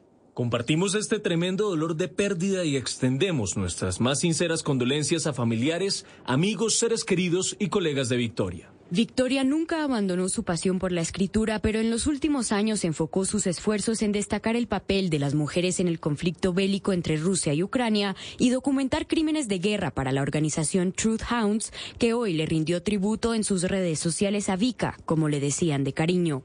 Vika trabajó incansablemente para garantizar que el momento en que todos los criminales de guerra estén tras las rejas sea inevitable logró mantenerse firme en su camino pese a las docenas de terribles historias que documentó. Fue esa labor lo que la llevó a Kramatorsk, donde se encontraba el pasado martes con el excomisionado de paz colombiano Sergio Jaramillo, el escritor Héctor Abad Faciolince y la periodista Catalina Gómez Ángel, cuando el restaurante en el que estaban fue blanco de un bombardeo ruso. Según Volodymyr Yermolenko, amigo y compañero de Victoria en la ONG PEN Ucrania, la escritora ucraniana estuvo acompañada los cuatro días que luchó por su vida. En estos últimos días estuvo con ella su esposo Sasha y muchos de los amigos de Vika. Todos esperábamos un milagro. Yermolenko informó a través de Facebook que se realizarán dos actos de despedida para Victoria, uno en Kiev y otro en su ciudad natal de Leópolis. El último adiós será en un funeral previsto para el próximo miércoles. La Cancillería de Colombia también expresó su pésame tras la muerte de Amelina. Mediante este comunicado, el canciller Álvaro Leiva aseguró que el fallecimiento de la ucraniana es la más clara demostración de la brutalidad propia de hechos despiadados jamás justificables. La Cancillería también reiteró su acogimiento al derecho internacional y su rechazo a la guerra. Y en otras noticias de la guerra abrió en La Haya, Países Bajos, un centro internacional para investigar posibles crímenes cometidos por Rusia en medio de la invasión. El denominado Centro Internacional para la Persecución del Crimen de Agresión contra Ucrania cuenta con fiscales de Ucrania, la Unión Europea, Estados Unidos, la Corte Penal Internacional, que trabajarán para reunir pruebas de los presuntos delitos. La apertura se plantea como un primer paso antes de la creación de un tribunal especial para juzgar de guerra.